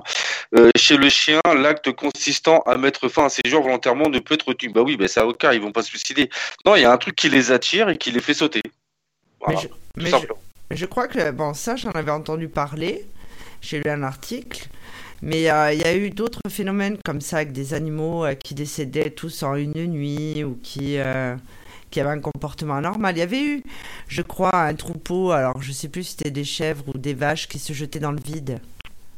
Oui, bah après ils avaient dit que c'était soi-disant des loups ou qu'ils étaient ah, effrayés ou je sais pas quoi, mais euh, mais euh, bon, c'est vrai que là le, le, pont, l'histoire du chien comme c'est comme incroyable. Maintenant, euh, alors pour revenir parce que Kiar elle a raconté une histoire avec l'ombre et tout là.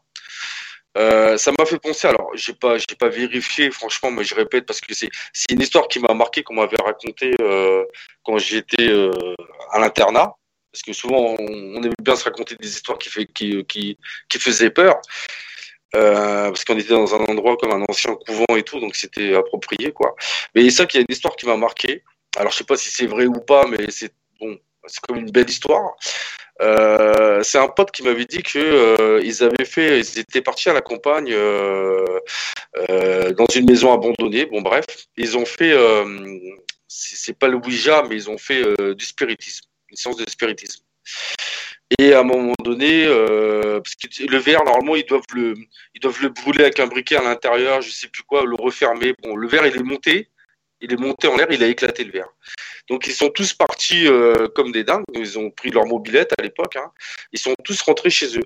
Et en fin de compte, ils avaient, euh, ils m'avaient dit que euh, l'esprit qu'ils avaient invoqué, ils avaient, en fait, c'était un esprit.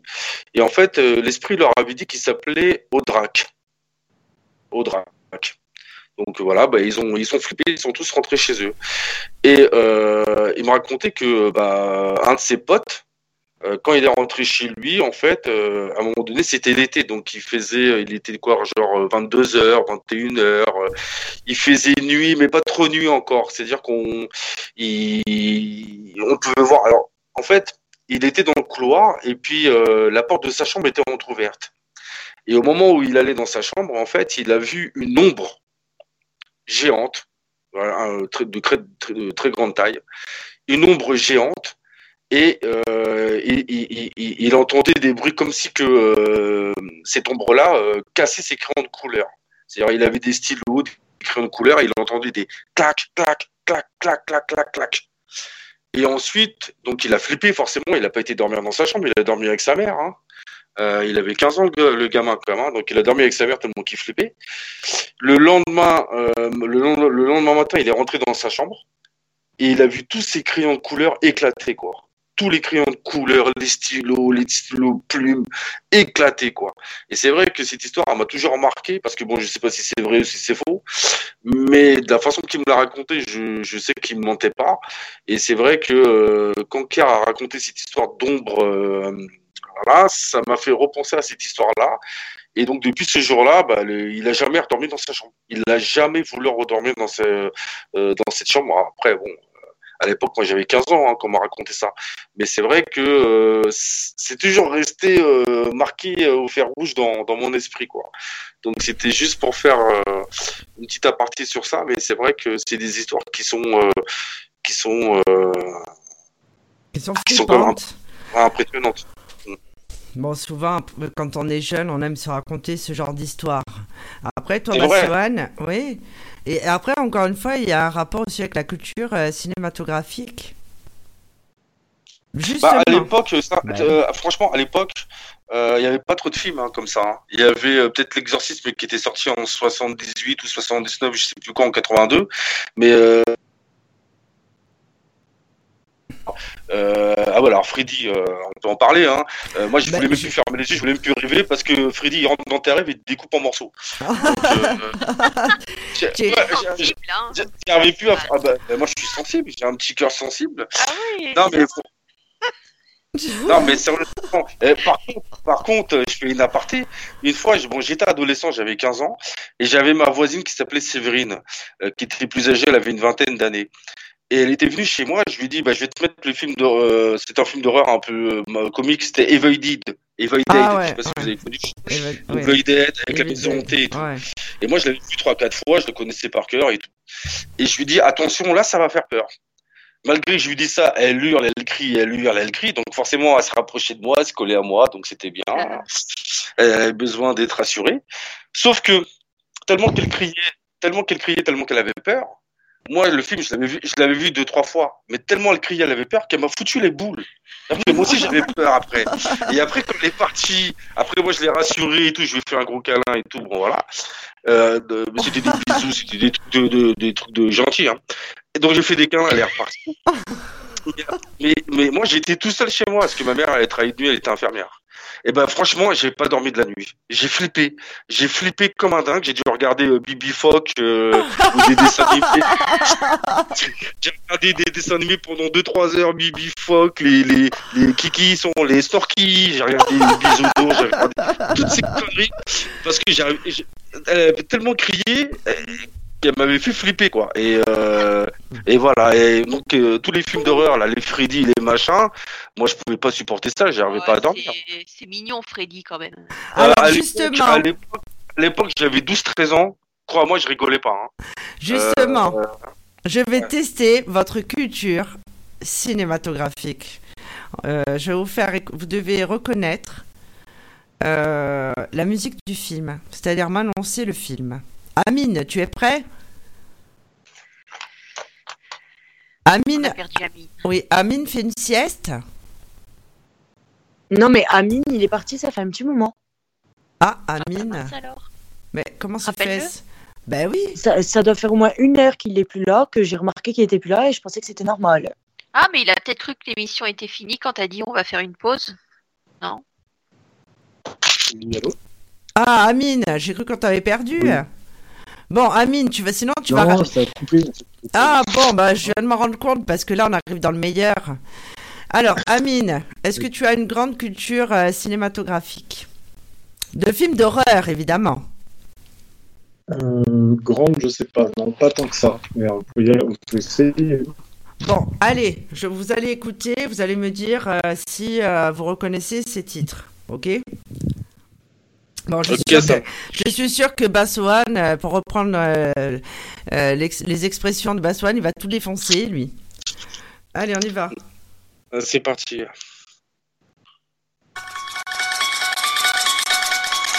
L'exorciste.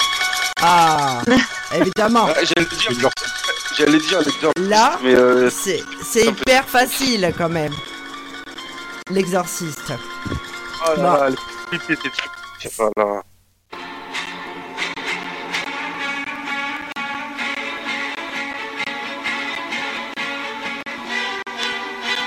Vous ne reconnaissez pas C'est une série, ça, C'est Psychose Norman Bates qui bute tout le monde dans la douche. Écoutez bien. Écoutez bien. Dans la douche.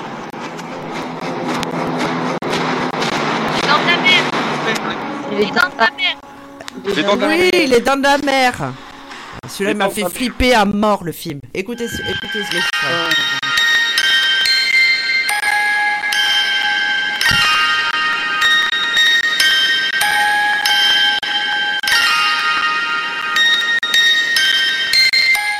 Annabelle. Ah bah, Moi, j'aurais dit les infos de TF1, mais non. Eh ben, Annabelle, je pas reconnu. Attends.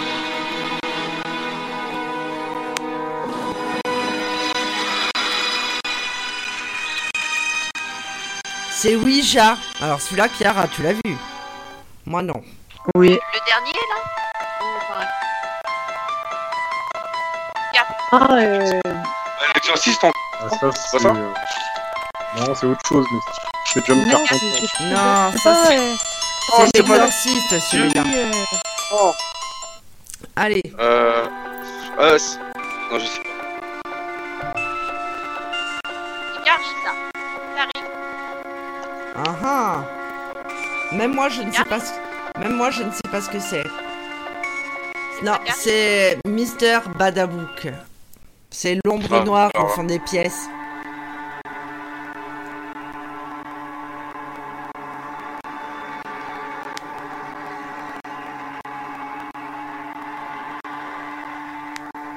Ça, c'était The Conjuring, les, les dossiers Warren. J'adore les deux soirs. Elle fait flipper cette musique.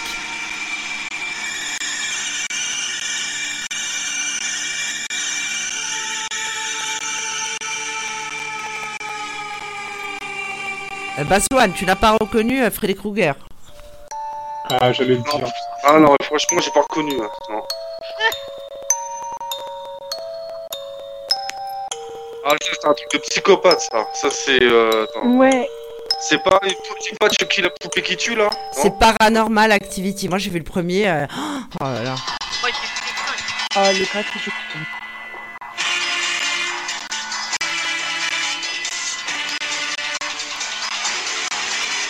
pas une série, Et- ça Halloween, Ah ça non, C'est Saw.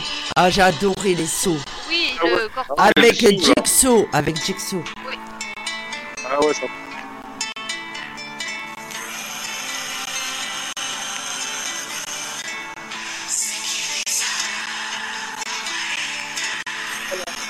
Ça, c'est Get Out.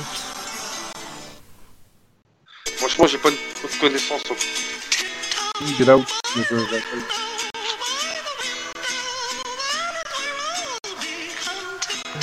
La musique, le traître, ça, c'est. Oh, c'est Insidious. Oh.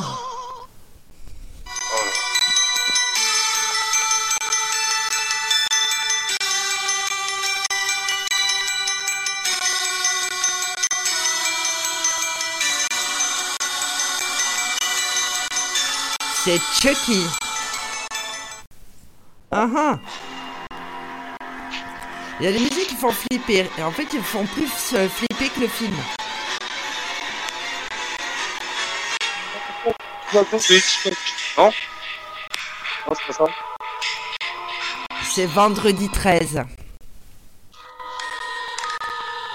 Oh là là, celle-là fait flipper la musique.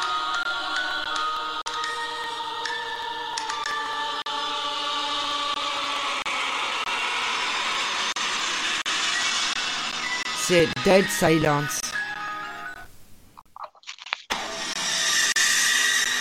C'est des psychopathes ceux qui font la musique quand même. Hein. C'est- c'est- Ah mais c'est sûr. Ça c'était Esther. Bon je l'ai vu, ce film m'a pas marqué, hein, mais enfin bon.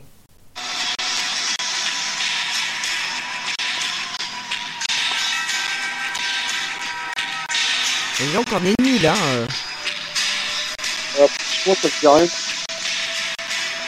C'est Scream.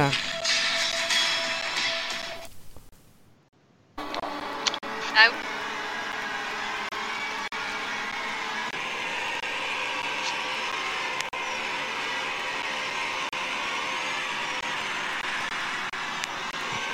La nonne. Moi jamais de la vie je regarde ce film. Rien que la jaquette me fait trop peur.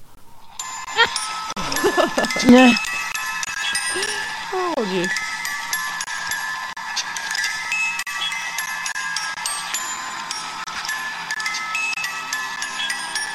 Alors, vous voyez ça euh, J'interromps le truc. euh, c'est le film Ça. Et il faut savoir que je suis coulrophobe.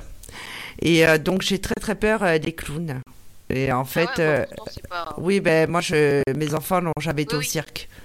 Euh, je veux dire, moi, ma, ma plus grande hantise, c'est quand j'allais chercher les gosses à l'école, qui est les clowns, vous savez, qui distribuent euh, les tracts. Je crois que je leur ai tabassé, le clown. J'ai une frousse des clowns. Chiara, est-ce que tu as déjà été avec moi au cirque? Non, mais de toute façon, moi aussi, j'ai peur des clowns, du coup. Voilà. Le, le film, il est pas très effrayant, ça. Mais si, je n'aime pas les clowns. Oui, Non, ils ont des têtes de sadiques, c'est vrai, mais. Euh, mais le film en lui-même, il est pas. Alors, Ouais. je, Enfin, j'ai, moi, euh, j'ai vu les deux, les deux films, c'est pas. ben, Enfin, voilà. En fait, ils ont fait. euh, J'aime beaucoup euh, cette série euh, qui s'appelle American Horror Story avec Jessica Lange et euh, Sarah Paulson. Euh, oui, c'est ça. Et, euh, et en fait, ils avaient fait. Il y avait une saison où il y avait le clown qui a vraiment existé parce qu'il faut savoir que dans la série American Horror Story, chaque saison est différente, mais c'est toujours basé sur des faits réels ou euh, des légendes qui ont existé. Et le clown à qui manque la moitié du visage, qui vend les glaces, euh, c'est un personnage qui a réellement existé. Mais alors, j'ai lutté pour regarder ce truc. Et je me suis dit peut-être que ça va me guérir, quoi, prenant le, le taureau par les cornes. Ah non, non, non, non. Donc ça, c'est un film euh, que j'ai du mal à regarder. Euh, voilà, je préfère euh, comater. On continue. On est vraiment très nuls, hein, quand même.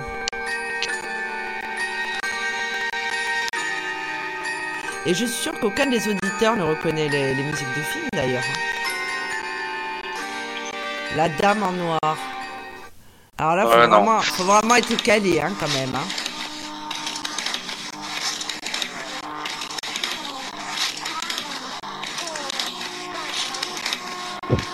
Bon ben là, d'après moi, c'est un film de dégénéré ça. Ah, Sinister.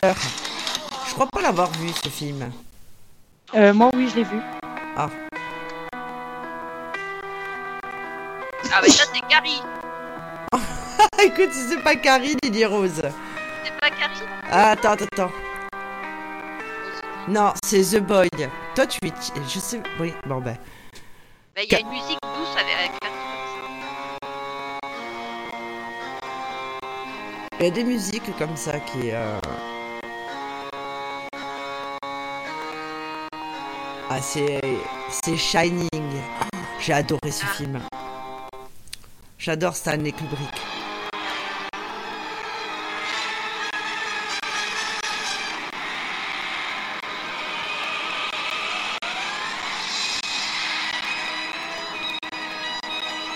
Jusqu'en enfer.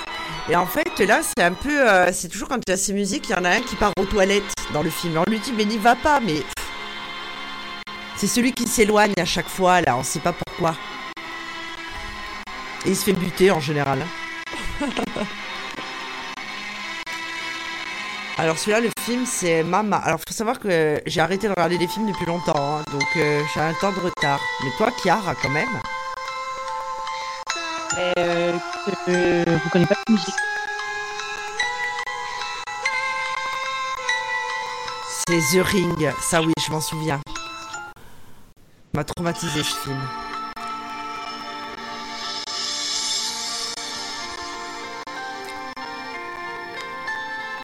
Bon ben personne, euh, personne ne connaît rien quoi. Euh, Ça c'est Amityville. C'était la musique de la première édition des phénomènes paranormaux, je vous signale.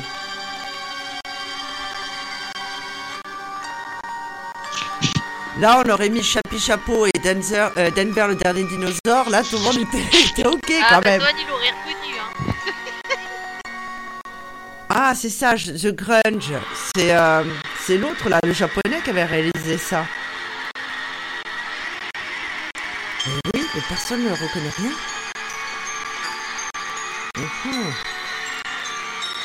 Massacre à la tronçonneuse. Ah, Bon, vous êtes quand même très nuls, hein, je tenais à vous le dire. Non, mais il faut être un psychopathe hein, pour connaître toutes ces, toutes ces musiques-là. euh, à un moment donné, euh, on peut en connaître une, deux, trois, mais alors, il faut vraiment être. euh, un- comment dire Mais Comment il s'appelait euh, celui de Stephen King, là, euh, celle qui, euh, qui trouvait un, le- son romancier favori hein, qui avait eu un accident de voiture là? ah, c'est Misery- Ah oui. Rich. Oui, Ah, il est super Ah, celui-là. Ah oui, super. Et puis l'actrice, Quand elle fait- quand elle tape ses pieds là avec les avec Ouais. la main. Oh là là. dit- oui. et elle lui dit non, euh, Misery ne doit pas mourir. Tu vas me réécrire le livre. Oui, c'est ça. Ouais. Elle a Et, joué euh, d'ailleurs euh, cette actrice euh, dans American Horror Story. Elle a joué quelques saisons. Elle a toujours des rôles euh, assez durs. Ouais. Et justement, euh, il y a euh, des films qui sont des films d'horreur horrifiques qui sont inspirés euh, d'histoires vraies. Donc, le plus connu de ces films, donc j'en ai sélectionné neuf, c'est Amityville. Donc Amityville, c'est, aussi- son autre nom aussi, c'est La Maison du Diable. Ce film, il est sorti en 2005. Et euh, le, Ouais. le- le premier rôle était tenu par euh, euh, Ryan Reynolds. Donc en fait, dans ce film, on y raconte l'histoire d'une famille qui emménage dans une maison où il y a déjà eu un drame familial. Et peu à peu, le père devient fou et tue toute sa famille. Alors si je me souviens bien, le film, euh, apparemment, il y a une histoire avec la cheminée, enfin bon bref. Et en fait, la véritable histoire, euh, elle s'est déroulée entre 1974 et 1967 dans le Long Island. Dans la nuit du 13 novembre 1974, Ronald Jr., le fils aîné de la famille de DeFeo, a assassiné au fusil ses parents et ses quatre frères et sœurs pendant leur sommeil. La famille Lutz, donc la famille qui arrive après et qui achète la maison, en effet rapporté avoir été témoin de phénomènes étranges. Mais, ne se- mais en fait, ça ne se termine pas du tout comme dans l'histoire du film. La finalité n'est pas euh, celle que nous avons pu voir dans le film. Donc ils disent oui, euh, que c'est inspiré d'une histoire, euh, d'une histoire vraie, mais pas euh, complètement en fait. C'est inspiré. Il y a le film aussi Slenderman. Alors ça, je me demande si c'est pas un peu comme Candyman. Vous savez, les filles euh, qui se mettent devant le miroir ou euh, les hommes qui disent Candyman. Bon, oui. bah, au cas où, je vais quand même peut-être pas le dire. Donc, euh, Faut dire cinq ouais. Faut le dire cinq fois. voilà. Et donc, c'est un film qui est sorti en 2018 qui s'inspire du creepypasta du même nom. C'est des jeunes filles euh, qui tentent d'interpeller Slenderman, puis l'une d'elles disparaît. Donc là, pareil, hein, c'est basé sur des faits réels. hein. Donc, euh, euh, c'est l'histoire. Le, le film en lui-même n'est pas une histoire réelle, mais c'est ce qui s'est passé euh, par la suite. Les producteurs ne l'ont jamais avoué, mais plusieurs pensent que ce film serait inspiré de la tentative de meurtre de 2014 par deux jeunes filles de 12 ans sur leurs camarades de classe. Les fillettes ont dit que Slenderman leur avait demandé de tuer leur ami. Heureusement, la victime a survécu. Donc en fait, Ah ouais. ils ont fait ce film, mais en se basant d'une histoire euh, terrible qui a pu avoir. Bon, après, ils l'ont, ils l'ont arrangé, évidemment. Alors là, on va perdre Baswan. Parce que euh, le troisième film qui a été inspiré de faits réels, très connu, c'est Les Griffes de la Nuit. Oh là là. Bassoane, je pense que vous ne le trouverez pas connecté euh, ni ce week-end ni la semaine prochaine. Il va falloir qu'il s'en remette. Alors, c'est un classique des années 80 qui met en vedette, comme on en parlait tout à l'heure, un tueur qui s'empare de ses victimes dans leurs rêves. Mais comment cela peut-il être inspiré d'une histoire vraie? Eh bien, Wes Craven, qui est le réalisateur de ce film, dit avoir été inspiré par l'histoire d'un jeune garçon du Cambodge qui refusait de dormir car il avait peur de mourir dans son sommeil. Après des semaines à faire des crises chaque soir, il a fini par s'endormir. Et au beau milieu de la nuit, ses parents ont entendu un cri. Lorsqu'ils sont arrivés dans la chambre de leur fils, il était mort et la cause ne fut jamais expliquée. Donc en fait, oui, c'est tiré de faits réels, mais voyez bien que là, bon, euh, il s'est vraiment inspiré, ils en ont fait quelque chose d'horrible. En quatrième position, j'ai euh, choisi L'Exorciste. Parce que ce film, évidemment, il nous a tous traumatisés. Euh, donc toute ma génération, mais celle d'après. Euh, donc ce film, en fait, qui raconte l'histoire d'une jeune fille possédée par un démon et de sa mère qui tente de la sauver.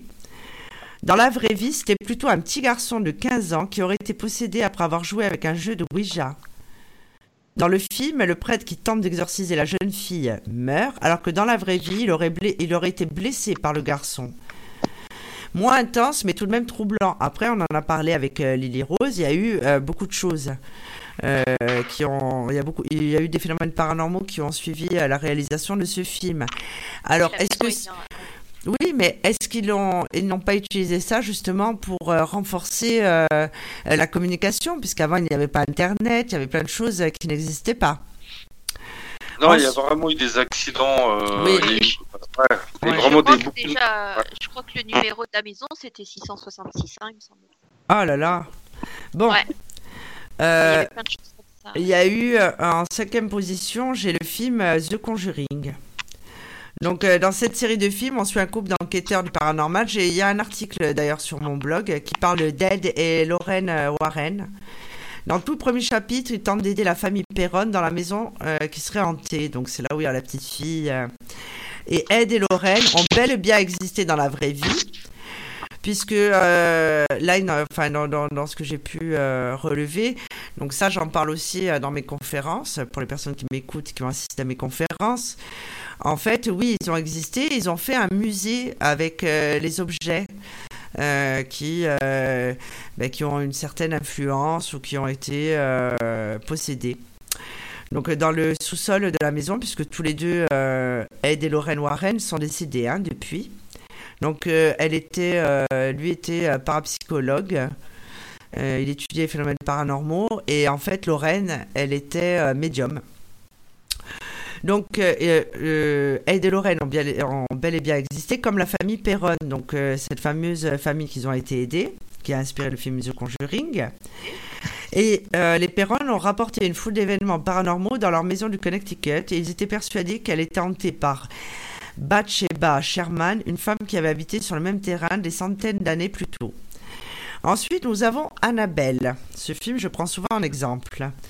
Donc, euh, en fait, dans la série euh, des Conjuring, euh, c'était l'épisode 2, il me semble. alors, je vous cache pas que j'ai vu ce film, je l'ai pas trouvé effrayant du tout, mais après, on a du mal à comprendre comment une poupée aussi moche, ça j'ai déjà dit, a pu être achetée, puisque dans la vraie vie, Annabelle, c'est une poupée de chiffon toute bête, c'est-à-dire deux boules qui sont cousues avec des boutons à la place des yeux. Et pas la poupée horrible que personne n'a envie d'acheter, évidemment. Eh oui. Donc euh, la vraie histoire, voilà, on nous parle euh, contient aussi une poupée mais, mais de chiffon. Euh, celle-ci aurait terrorisé une jeune femme et ses amis pendant des années. La rumeur veut que cette poupée fut hantée par le fantôme d'une petite fille morte à l'âge de 7, de 7 ans, du nom d'Annabelle. Ed et Lorraine Warren ont enquêté sur le cas et la poupée Annabelle se retrouve aujourd'hui dans leur musée. Elle est dans une cage de verre. Ensuite, il y a eu ce film, Mon ami demeure. C'est un film mettant en vedette Ross Lynch qui raconte la jeunesse d'un tueur en série et cannibale, Jeffrey Dahmer. J'avais lu euh, sa. Euh, il y avait eu un livre euh, justement sur cet homme, sa biographie. donc celui-ci a réellement existé. Il a assassiné au moins 17 jeunes hommes entre 1978 et 1991. Et en plus de commettre des meurtres, il consommait certaines parties de ses victimes, d'où le surnom du cannibale. Ensuite, il y a eu un film. Euh, bon, moi, celui-là, personnellement, je ne l'ai pas vu, mais. Euh, mais en fait, euh, je, je, pense que je le regarderai. Alors, je vais vous expliquer pourquoi. Parce que c'est un film qui, dévoile petit à petit les débuts de l'histoire d'amour entre le tueur Ted Bundy, qui est un tueur en série américain très connu, hein, et sa copine de longue date, Liz Scandal. Et en parallèle, on le voit en prison attendre sa sentence de mort. Alors, Ted Bundy, effectivement, bon, tout le monde a entendu au moins une fois ce nom puisque c'est un des plus célèbres euh, tueurs en série américains. Il a agressé et assassiné de nombreuses jeunes femmes et jeunes filles euh, durant les années 70. Il était reconnu comme étant beau et charismatique, ce qui, expliquerait, enfin, ce qui expliquerait comment il pourrait attirer ses victimes de façon subtile. Ensuite, nous avons le Seigneur des Anneaux. Euh, n'importe quoi. Pourquoi je dis ça? Non. Seigneur des... Pas du tout. C'est le silence des agneaux. J'ai adoré, moi, le silence des agneaux avec euh, Anthony Hopkins. Je suis fan. Et, euh, et je, je des posters. Ah, j'adore. Et puis après, ils avaient fait. Euh, Showtime avait fait la série Hannibal. Oh, j'ai adoré aussi. Bon, c'était un peu. Il y, en a eu deux après. Il y a eu Hannibal Lecter et le. Le sixième sens. Le troisième, c'était comment il est devenu Hannibal Lecter? Oui, mais c'était le sixième sens, ça s'appelait. Me semble. D'ailleurs, c'est celui qui fait maintenant. D'ailleurs, c'est celui qui fait que de la pub là pour le parfum là. Euh, le jeune acteur, le jeune mannequin, acteur français avec qui il a une petite balafre sur la joue. Et c'est lui qui a joué le le le le, Le rôle d'Hannibal. l'Hannibal Lecter quand, quand il était jeune pendant la guerre là euh, euh, contre les Allemands et qu'il est- qu'il commençait à bouffer les soldats ou je sais pas quoi là. Ouais, ouais, c'était le, c'était le préquel, ça. Ouais, c'est à dire que en Ouais, France, c'est comment il est devenu Hannibal Lecter. Il a, c'est ça. ils C'est- ont- c'est les soldats sa allemands. sœur. Ils, ont- ils lui ont fait manger sa sœur. non, son frère, son frère, ils ont fait ouais, c'est- c'est son frère. Ouais, c'était franchement moins bien. hein. C'était moins Ouais, bien. ils, ont tué, ils ont tué sa sœur, ils en ont fait un, un, Ouais. un carpaccio, je sais pas quoi, et puis ils lui ont fait bouffer sa sœur ou son frère. Oui, À sa sœur. tué- Il y avait le petit garçon qui était Hannibal Lecter et sa petite sœur qui ont été prisonniers pendant la guerre. Et comme euh, bah, tout le monde mourait de faim, les prisonniers ont tué la sœur parce qu'elle était plus rondelette que le garçon. Et, Et ils, ont- et- et ils lui ont fait croire que c'était un ragoût de je sais pas quoi. Ah oui. Et après, ils lui ont dit que c'était sa sœur. Et c'est comme ça qu'il est devenu. euh, qu'il- Ah, Et après, il les a attrapés, il les a tous tués après. Ouais, je me rappelle. Oui, mais alors, Oui. est-ce que vous saviez euh, que justement, bon, donc dans le film, je fais le pitch vite fait, euh, pour les personnes qui l'auraient pas vu, euh, mais bon, ça m'étonnerait, puisqu'à l'époque, on n'avait pas tellement de choix. Encore une fois, on avait de la 1 à la 3 et maximum la 6. Et donc- encore. Et encore, moi je l'avais pas au village, hein, faut le savoir. Bon. par, par contre, par contre, à l'époque, à mon époque à moi, il y avait sur, il y avait la 5 qui existait encore. La 5 euh, et sur la 5 il y avait euh, Gianna qui présentait la nuit de l'horreur ou je sais pas quoi. Et d'ailleurs, euh, d'ailleurs, euh, bah, d'ailleurs mon père, et d'ailleurs mon père et mon frère, ils adoraient me faire flipper parce que moi, j'étais une vraie flippette moi avec ces films d'horreur. et et c'est là que c'était quoi qu'il y avait euh, les morts vivants. Ouais, c'est ça. C'était Ah, la nuit des morts grande vivants. époque. Oh là là là là là là là là. Mon père, il était mort de rire. Mon frère était mort de rire parce qu'il était petit, donc il comprenait pas. Mais alors moi, après, mais j'étais traumatisé. Non mais moi, c'est pas pour moi les films d'horreur. hein, sérieusement. hein. Non, mais... Autant, autant il y a un film qui me faisait. euh, par exemple, est-ce est-ce que vous vous rappelez le film Les Piranhas? Piranhas Oui. 2, Piranhas 1. Ouais. Ça, Ouais. c'était. Il y avait du sang, ça giclait bien. hein. Et ben, tu vois, c'était pas un film d'horreur, mais déjà, euh, c'était des, des, des films qui. Il y avait du sang, quoi. hein. Piranhas, c'est pas mal quand même. Hein. C'est du ketchup. Faut arrêter. Non, mais toi, sang- toi, toi, t'as peur de rien, toi. euh, Non, les- moi j'adore les ketchup. Je sais, je sais, mais c'est pour ça que tu me fais peur. C'est pour ça euh, que tu peux penser à la famille Adams, la Morticia. Non, mais non, non, non. Non. Moi, je regarde les Simpsons le soir avant de coucher. Non, c'est pas possible. Bon, donc, j'en reviens au silence des agneaux. Donc, euh, dans le film, c'est une jeune euh, agent du FBI, Clarice euh, Starling, qui a appelé à enquêter sur Buffalo Bill, un tueur en série qui découpe la peau de ses victimes. Pour ce faire, elle interviewe en prison Hannibal Lecter. Donc, ça, commence comme ça. Et Buffalo Bill donc s'inspire en fait d'un vrai personnage qui s'appelle Ed Jane, qui est un véritable tueur en série qui lui aussi se faisait des meubles et des vêtements avec la peau de ses victimes. Certains croient aussi qu'Hannibal serait inspiré par Ted Bundy pour son côté charismatique et intelligent, et de Jeffrey Dahmer. Alors ça, c'est Jeffrey Dahmer. euh, je me demande si c'était pas celui qu'on appelait euh, le tueur de Milwaukee. Euh, pour son côté cannibale. Mhm. Et là, Bassoane encore va avoir du mal à s'en remettre parce qu'en dixième, Moi, je suis, moi, je suis plus là. Moi, j'ai j'ai coupé le son là. Je- alors en dixième position, on a Chucky. Oh là. ouais, oh, c'est mignon ça. Ah non, Ah, mais, mais- attendez, euh, je remets les choses dans leur contexte, les amis. C'est-à-dire que c'est inspiré de faits réels. Chucky, fait réel. Moi, j'ai halluciné quand même. Ce film ouais. montre un jeune garçon qui reçoit en cadeau une poupée sans savoir que celle-ci est hantée par l'esprit d'un tueur en série adulte. Ok, jusque-là, tout va bien. La véritable histoire est différente, mais elle implique aussi une poupée. Dans les années 1900, un jeune garçon s'est fait donner une, poupée du nom de Robert. Des incidents étranges ont commencé à se produire, laissant entendre que Robert serait possédé. Aujourd'hui, cette poupée est dans un musée tous ceux qui la prennent en photo sans en demander la permission vivent une tragédie peu de temps après. Ensuite, nous avons en 11e position, on a euh, Scream. Donc, c'est dans la ville de Woodsboro. Une jeune femme du nom de Sidney Prescott est terrorisée par un tueur en série qui porte un masque de Ghost- Ghostface. Alors, faut savoir que l'histoire qui a, qui a inspiré le réalisateur de cette série de films est tout aussi terrifiante. Il s'agit du tueur de Gainesville, Danny Rolling, qui a tué cinq étudiants universitaires durant la même nuit. Vous avez remarqué que c'est toujours des films qui ont des grands succès, hein, qui sont inspirés de faits réels. hein. En- ensuite, en douzième position, on a The Stranger. C'est un couple qui loue un chalet pour tenter de se retrouver, mais leur soirée est complètement troublée lorsque trois inconnus pénètrent dans la maison et les attaquent. Alors le film a été vendu comme étant inspiré d'une histoire vraie sans ne jamais préciser laquelle. Certains croient que ce serait en fait le meurtre non résolu de la ville de Kendi, en Californie. En 1980, une femme a loué un chalet pour se sauver de son mari violent. Durant la nuit, elle et son fils et sa fille et un ami de son fils furent assassinés froidement. Le plus étrange, c'est que trois autres enfants étaient dans la maison endormis, mais ils furent épargnés. Et en 13e position, on a Massacre à la tronçonneuse. Ah oui, alors là, avec euh, Pépé en bout de table complètement desséché qui fait Ah Oui, c'est magnifique. Alors, Massacre à la tronçonneuse. Alors, c'est un classique du cinéma d'horreur. Et je m'en souviens que, donc dans la vraie version, parce que après il a été, euh, il y a eu un remake, mais à la fin il nous montrait les vraies photos, quoi. C'était le premier film où on nous montrait des vraies photos. Je sais pas si vous vous souvenez, c'était en noir et blanc à la fin. Ils nous montraient des vraies photos de l'endroit, quoi. C'était horrible. Bon. Euh, donc, ce classique du cinéma d'horreur montre un groupe d'amis qui se retrouvent prisonniers dans une famille de cannibales. Alors, ce n'est pas une histoire vraie, réellement, mais le tueur principal, le Litterface, est inspiré de nul autre qu'Ed Jane, dont on a parlé plus haut. C'est-à-dire euh, l'espèce de fou, là, qui a un rapport avec euh, Hannibal. Si je me trompe pas.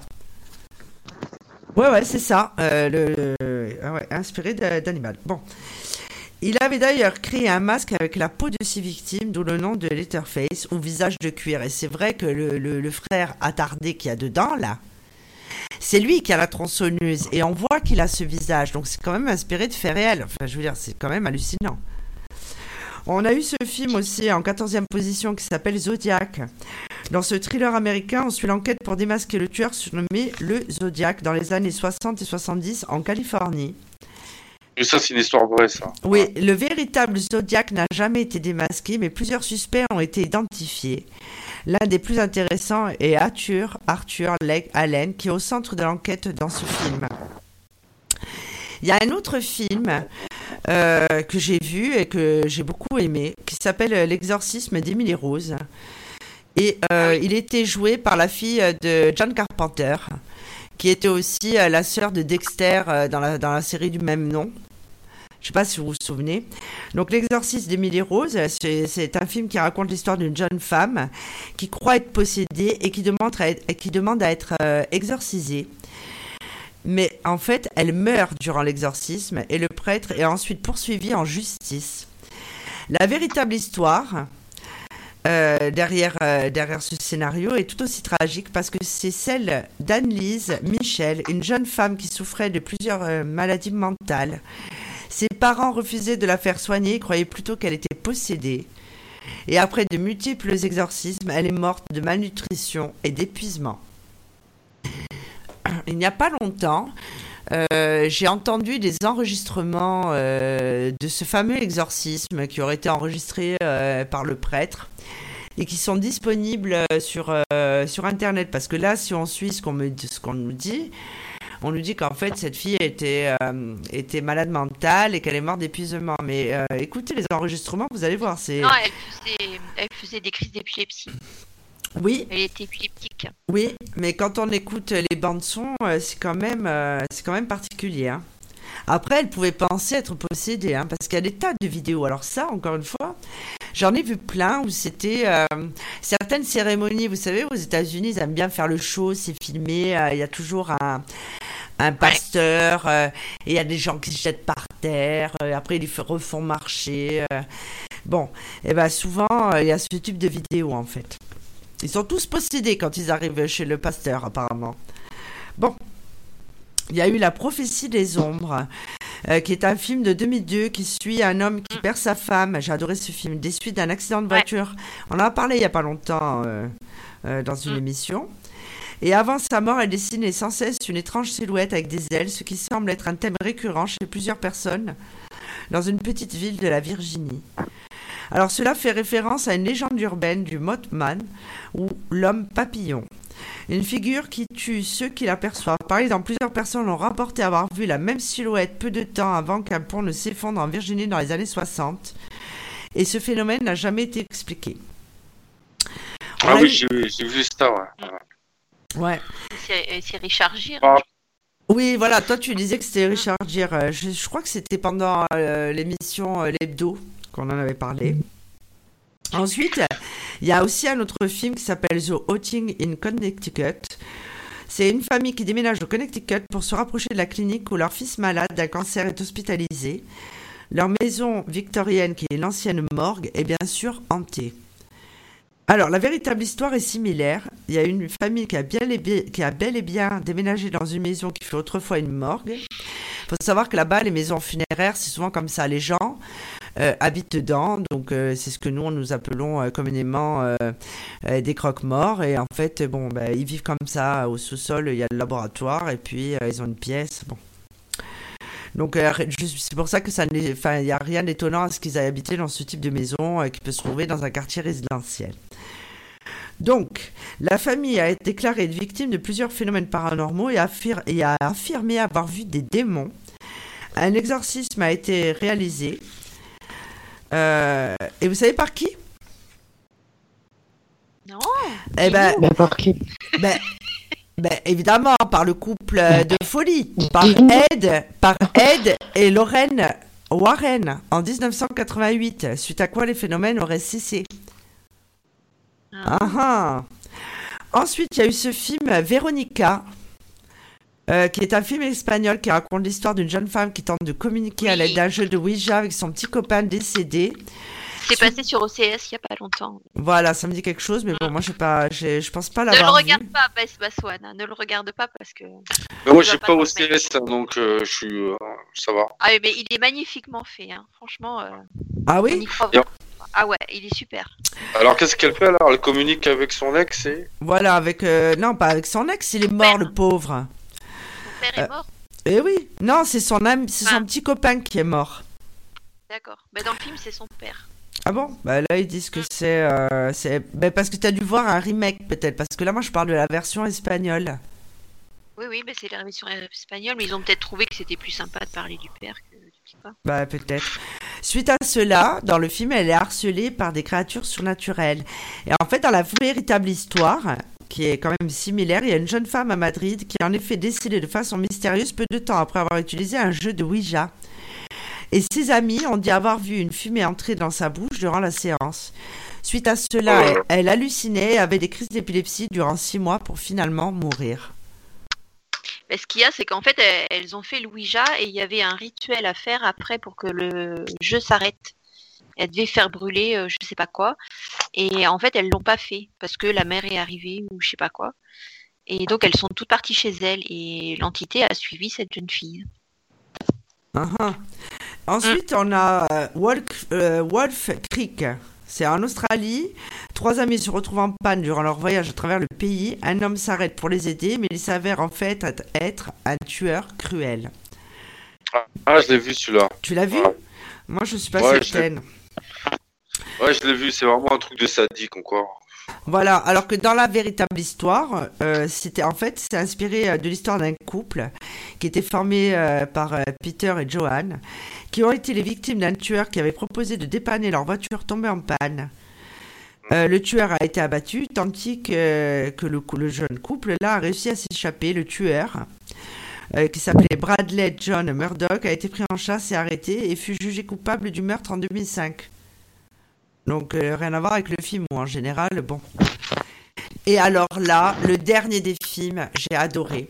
J'ai adoré aussi la série qui a été faite euh, sur Netflix, c'est Psychose. J'ai adoré. J'aime beaucoup Hitchcock, mais alors Psychose, c'est quand même grandiose. Donc euh, la série qui a été faite après, c'était Norman Bates qui racontait la jeunesse bah, du personnage. Donc c'est un grand classique du cinéma d'horreur, donc je pense que tout le monde l'a vu. Euh, L'histoire raconte le destin tragique d'une jeune femme qui disparaît après un séjour au motel Bates, tenu par Norman Bates et sa mère âgée. Donc en fait, le tueur Norman Bates, qui est un personnage hein, de fiction, euh, s'inspire librement de Aid Jane. Donc c'est celui, encore une fois, euh, qui a inspiré euh, le film Hannibal. Donc ce tueur en série finalement est très, très célèbre.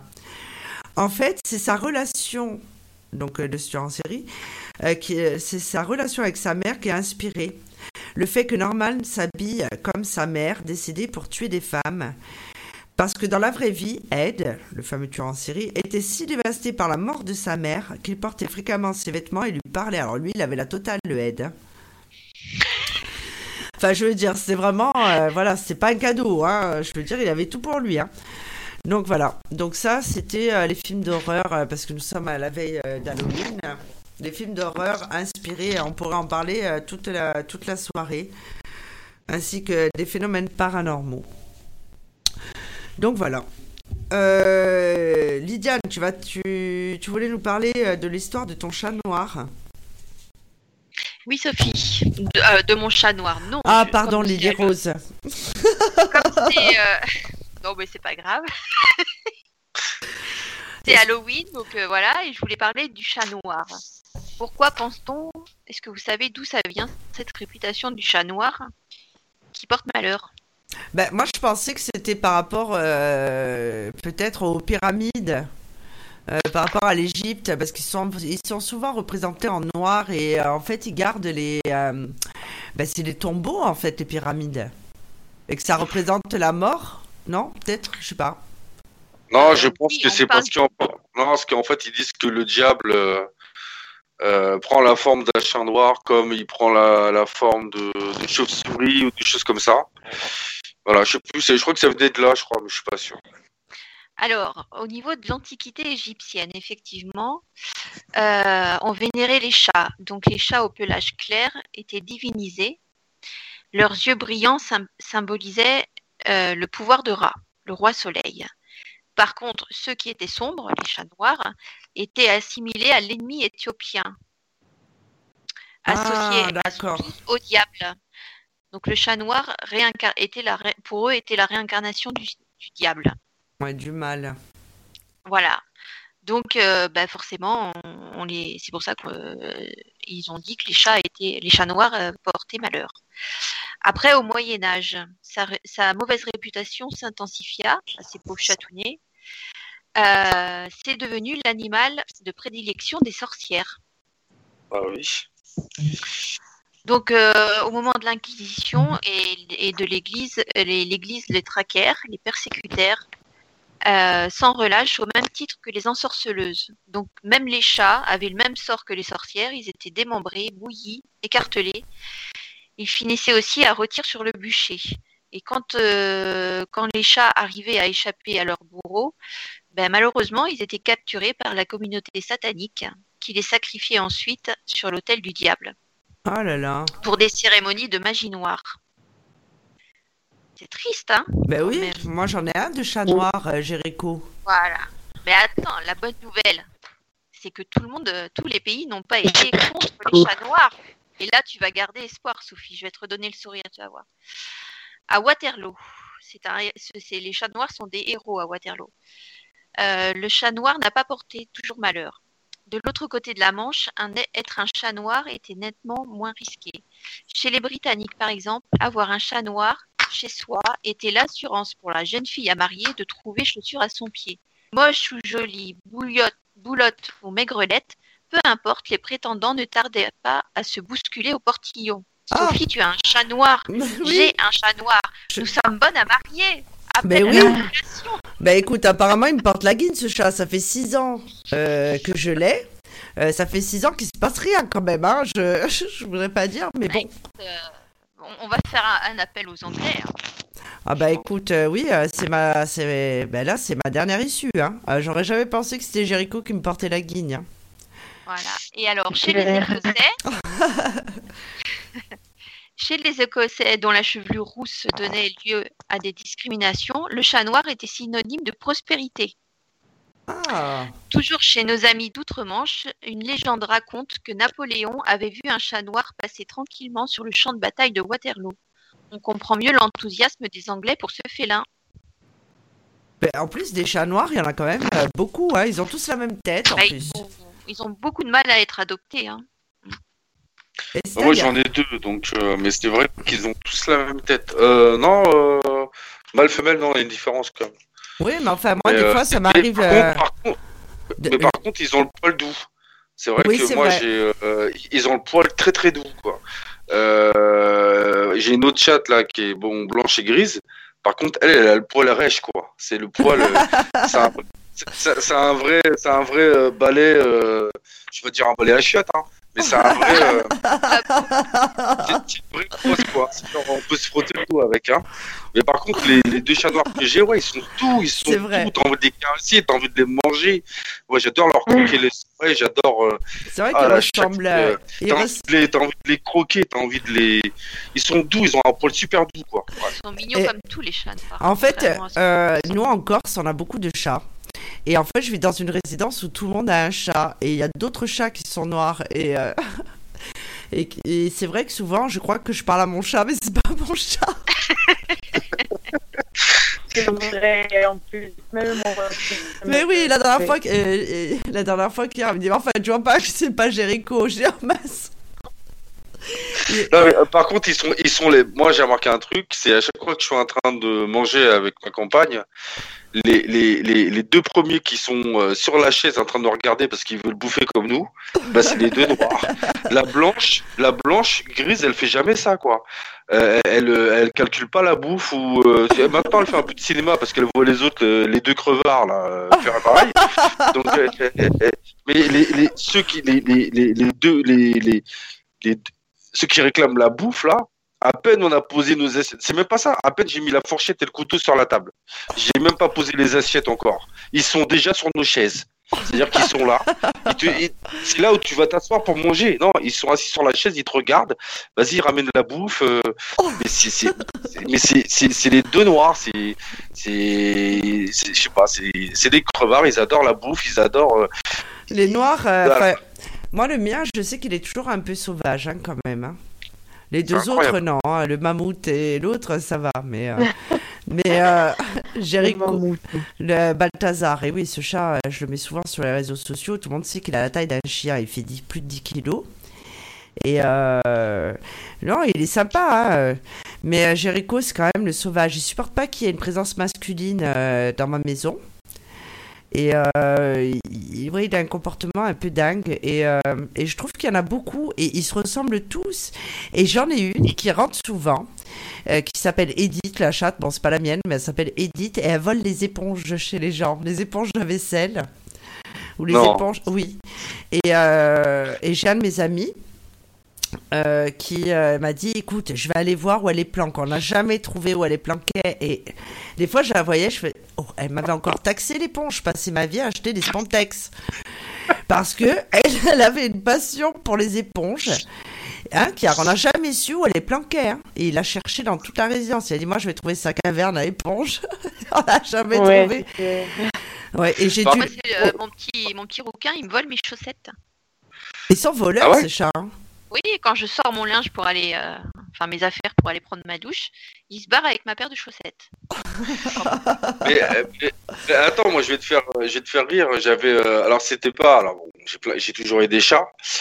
Par contre, à un moment donné, j'avais un petit rat blanc quand j'étais jeune célibataire dans mon petit studio. J'avais un rat blanc qui s'appelait Jackson, une petite souris blanche. Moi, c'était une rat blanc, je sais plus, un rat blanc. Il s'appelait Jackson.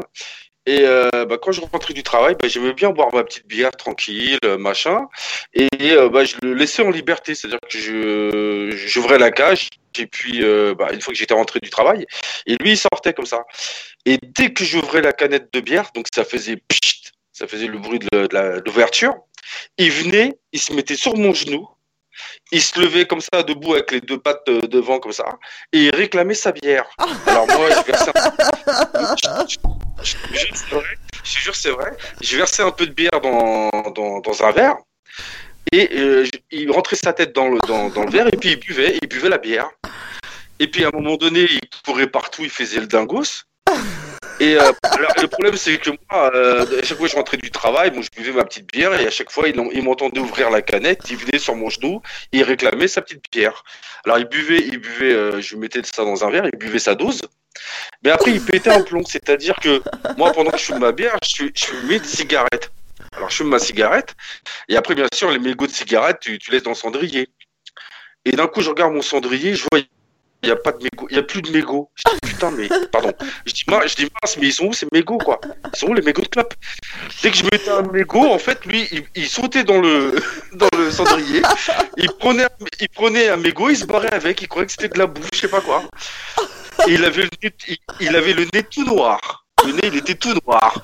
Et j'ai dit, mais qu'est-ce qu'il fout avec mes mégots de clope, quoi? Et puis j'ai regardé, et en fait, il s'était fait une petite réserve sous mon tapis, euh, sous le canapé. Il a fait sa réserve de, de mégots de clope et il a cru que c'était de la bouffe.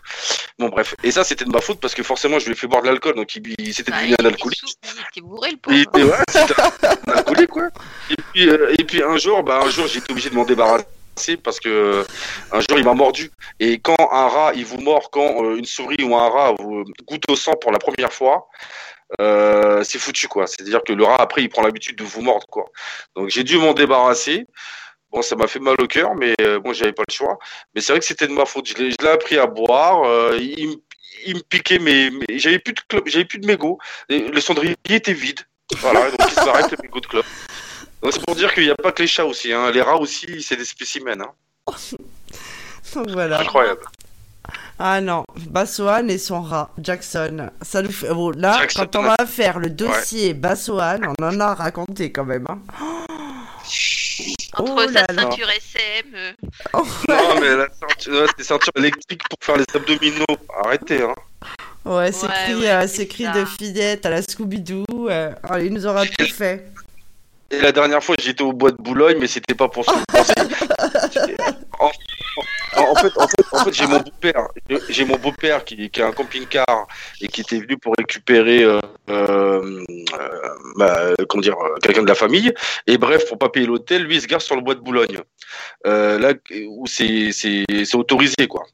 Mais forcément, euh, donc je, je, je suis monté dans le dans son camping-car parce que on discutait tout ça.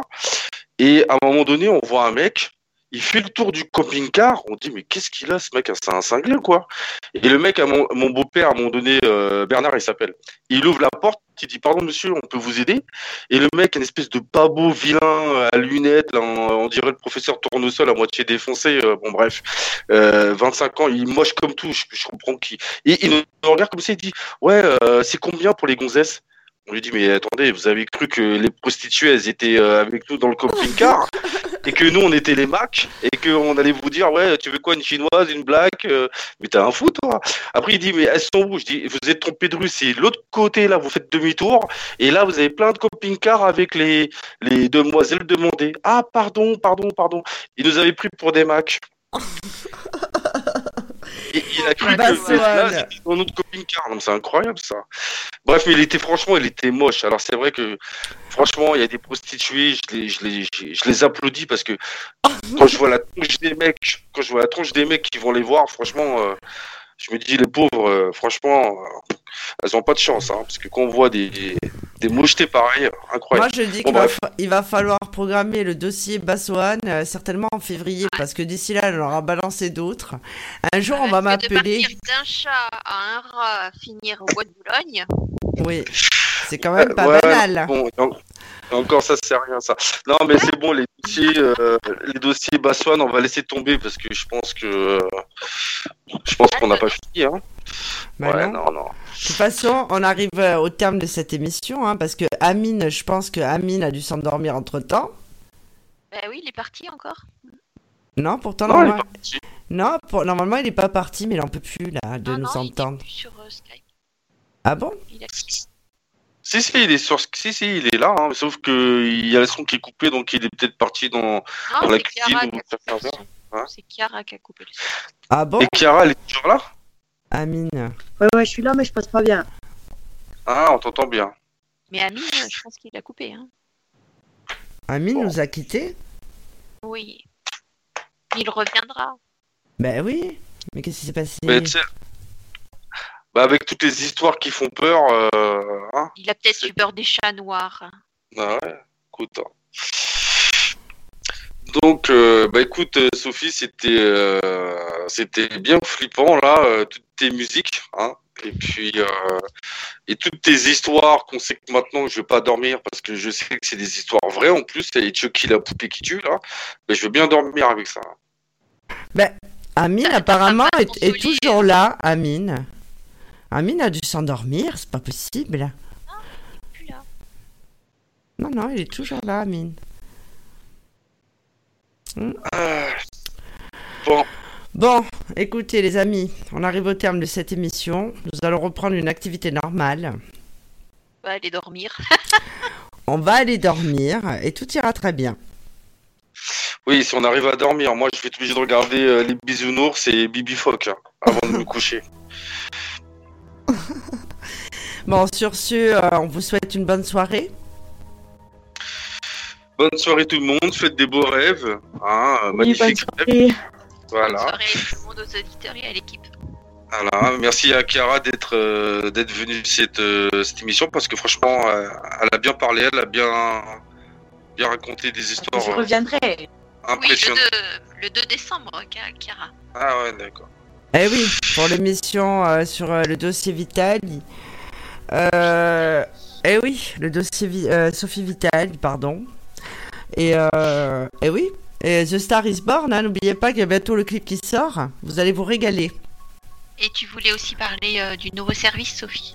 Ah oui, euh, j'ai oublié de vous dire. Demain ouvre notre nouveau service euh, sur Infinita Corse Voyance. Il y a la boutique qui ouvre. Où en fait maintenant vous pourrez prendre choi- choisir les forfaits comme il y avait auparavant à tarif avantageux avec minutes gratuites et prendre rendez-vous. Donc ça c'est dans le cabinet privé.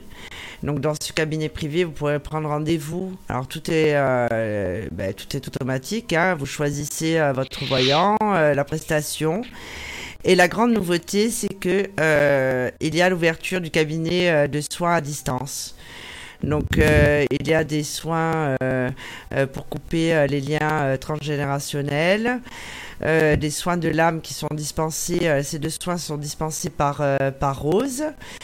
Il va y avoir aussi Sibi qui va en proposer, on va s'en occuper. Il y a moi-même en énergie qui propose des soins en énergie multidimensionnelle. Il y a Lily Rose qui vous propose des soins en magnétisme, donc vous avez tous les descriptifs. Donc euh, ces soins se font Sophie. Sophie Vitali a sélectionné pardon. chaque médium, voyant, voyant, chaman, chaman et astrologue. Voilà. Ça coupe. Non, non, c'est normal. D'accord. Euh, en fait, euh, oui, donc euh, le cabinet de soins à distance, euh, effectivement, bah, bon, ben ça, je pense qu'on est les seuls à proposer autant de services euh, sur un même site. Donc euh, c'est très simple. Pour prendre rendez-vous, euh, vous cliquez sur le lien, vous allez être renvoyé sur la boutique. Tous les paiements euh, sont cryptés et sécurisés par la Société Générale. Donc voilà, ça c'est nos nouveaux services qui s'ajoutent euh, bah, à ceux que nous avions déjà. Vous avez aussi la voyance par mail sur cette boutique. Et il y aura encore d'autres projets qui vont être développés d'ici les prochains mois. Voilà, voilà. Donc je vous rappelle qu'il y a l'émission euh, l'hebdo euh, dimanche de 18h30 à 20h. Euh, et je crois que nous avons encore une autre émission euh, la semaine prochaine. Attends, je prends le planning. Voilà, les roses, c'est Madame Planning. On n'est pas couché, hein, je vous le dis. Oh. Bon, Alors, mardi prochain, donc il y a le live, c'est toi, Sophie, qui fait Ah un live sur notre vrai. radio. Mardi Ouais. soir, euh, c'est moi qui fais le live euh, voyance gratuit, puisque tous les mardis, euh, nous proposons un live voyance gratuit pour essayer euh, tous les médiums de Infinita Corse Voyance, dont moi-même. Et vendredi prochain, oui, vendredi 6, euh, il y a- tu fais l'émission avec Rose sur qu'est-ce que la guidance spirituelle? Qu'est-ce que la guidance médiumnique spirituelle? Oui, vendredi, c'est. Mm. hein Ouais, vendredi 6. Et dimanche, bah, dimanche prochain, on a l'hebdo et l'autre dimanche aussi l'hebdo. Ah, très bien. Il y a une pause entre les deux? Entre les deux Euh, émissions? D'accord Hein? J'ai dit il y a une pause la semaine prochaine entre les deux émissions Ben non, mais l'hebdo, c'est le dimanche. Les, les... Qu'est-ce que la guidance spirituelle C'est le vendredi. Oui, je sais, mais la semaine d'après La semaine d'après, c'est le mercredi 11. On a la Qu'est-ce que la médiumité Partie 2. Ok. Ah oui, c'est vrai. Ah, il est long, Ouais. ça nous fait un planning bien Et chargé. le samedi 21, euh, non, c'est pas ça. Le dimanche 15, on a l'hebdo. Le mercredi 18, on a la- l'émission Animalia, les liens d'exception avec les animaux. Donc je pense qu'on parlera des chats Mhm. pour changer. Euh, ensuite, le mercredi 25, euh, c'est l'émission sur les archétypes. Les archétypes. Oui, Euh, L'influence des contes de fées sur euh, la société. d'accord. Ensuite, le mercredi 2, ben, nous avons mercredi 2 décembre le dossier Sophie Vitali, Mhm. où les auditeurs pourront, les auditeurs ou le consultant pourront citer l'émission en appelant au numéro euh, de Mystique Radio. D'accord. Le mercredi 9 décembre, qu'est-ce que le soin énergétique? Oui. Le mercredi 16 décembre, nous avons l'hebdo des auditeurs. Mhm. Euh, donc là, c'est les auditeurs qui vont faire euh, l'hebdo de 21h à 23, qui feront chacun leur chronique. Donc si vous voulez participer, euh, Sophie, il faut écrire à... Tu avais dit quoi? Alors, pour quelle émission? Sophie? Oui. Ça y est. pour, par- pour que les auditeurs euh, participent à l'hebdo des auditeurs le mercredi 16 Ah oui, il faut me contacter contacter euh, sur euh, la page Facebook ou via la rubrique contact de Affinita Corse Voyance. Alors, il y a déjà quelques inscrits, mais c'est votre émission et c'est vous qui allez la mettre en place. Voilà. Le 21 décembre, c'est un lundi. Nous faisons une émission sur les plus belles histoires de Noël, les contes, les légendes. Voilà. Alors ça, je tiens à dire que c'est. Lily Rose qui a tenu à faire cette émission. Moi, j'étais pas emballée. hein. Noël, c'est pas trop euh, mon truc. Mais enfin bon, elle avait envie de guirlande et de... Bon, Ben, J'attends le Père Noël, moi. on fera dans la le- guimauve ce jour-là. Et le samedi 2 janvier, donc c'est un samedi soir, euh, ce sera une émission bah, sans animateur parce que ce sera le bêtisier De toute... euh, l'équipe d'Infinita Force Voyance et de toute l'équipe, enfin de toutes les émissions qu'on a faites avec les vœux de, bah, de l'équipe d'Infinita Corse Voyance voilà. pour bien commencer l'année. On va vite y arriver à cette fin de l'année, apparemment. Ouais, et si, euh, si les auditeurs, vous avez envie, euh, si vous avez des sujets qu'on n'a pas traités, des sujets d'émission, donnez-nous des idées aussi qui pourraient Ouais. vous intéresser. Ça pourrait être très bien. Ouais, on va être à court à force. Bah oui. Enfin, quoi que non, on en trouve toujours une. Hein, donc, euh, On en trouve toujours, mais si ça vient de vous aussi, ça peut être bien. euh, oui, bien des, sûr. des choses à laquelle on pense pas forcément, mais qui pourraient vous intéresser aussi. Oui, et après, on va avoir un, un mois de décembre assez chargé, je pense. Mm. Donc, euh, oui, on va avoir là trois mois un petit peu. un petit peu. ouais, exactement. Exactement.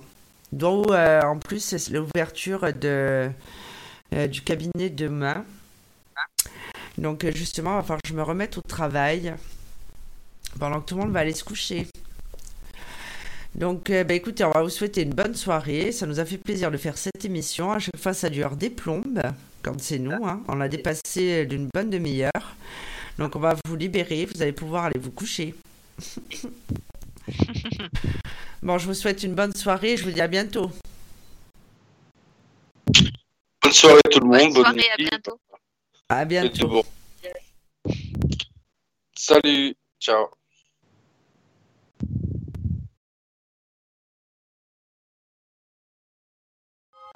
Sophie Vitali a sélectionné chaque médium, voyant, chaman et astrologue pour leur véritable don et leur qualité humaine. Sophie Vitali et son équipe ont une mission de vie, celle d'éclairer la vôtre. Nous sommes là pour vous au 0890 100 280, 0890 100 280 et profitez de notre offre consultation privée à tarif avantageux avec minutes gratuites. sur affinita-corse-voyance.com. Sophie Vitali, c'est aussi des lives gratuits toutes les semaines sur Instagram et Facebook. Service Audiotel, 60 centimes par minute.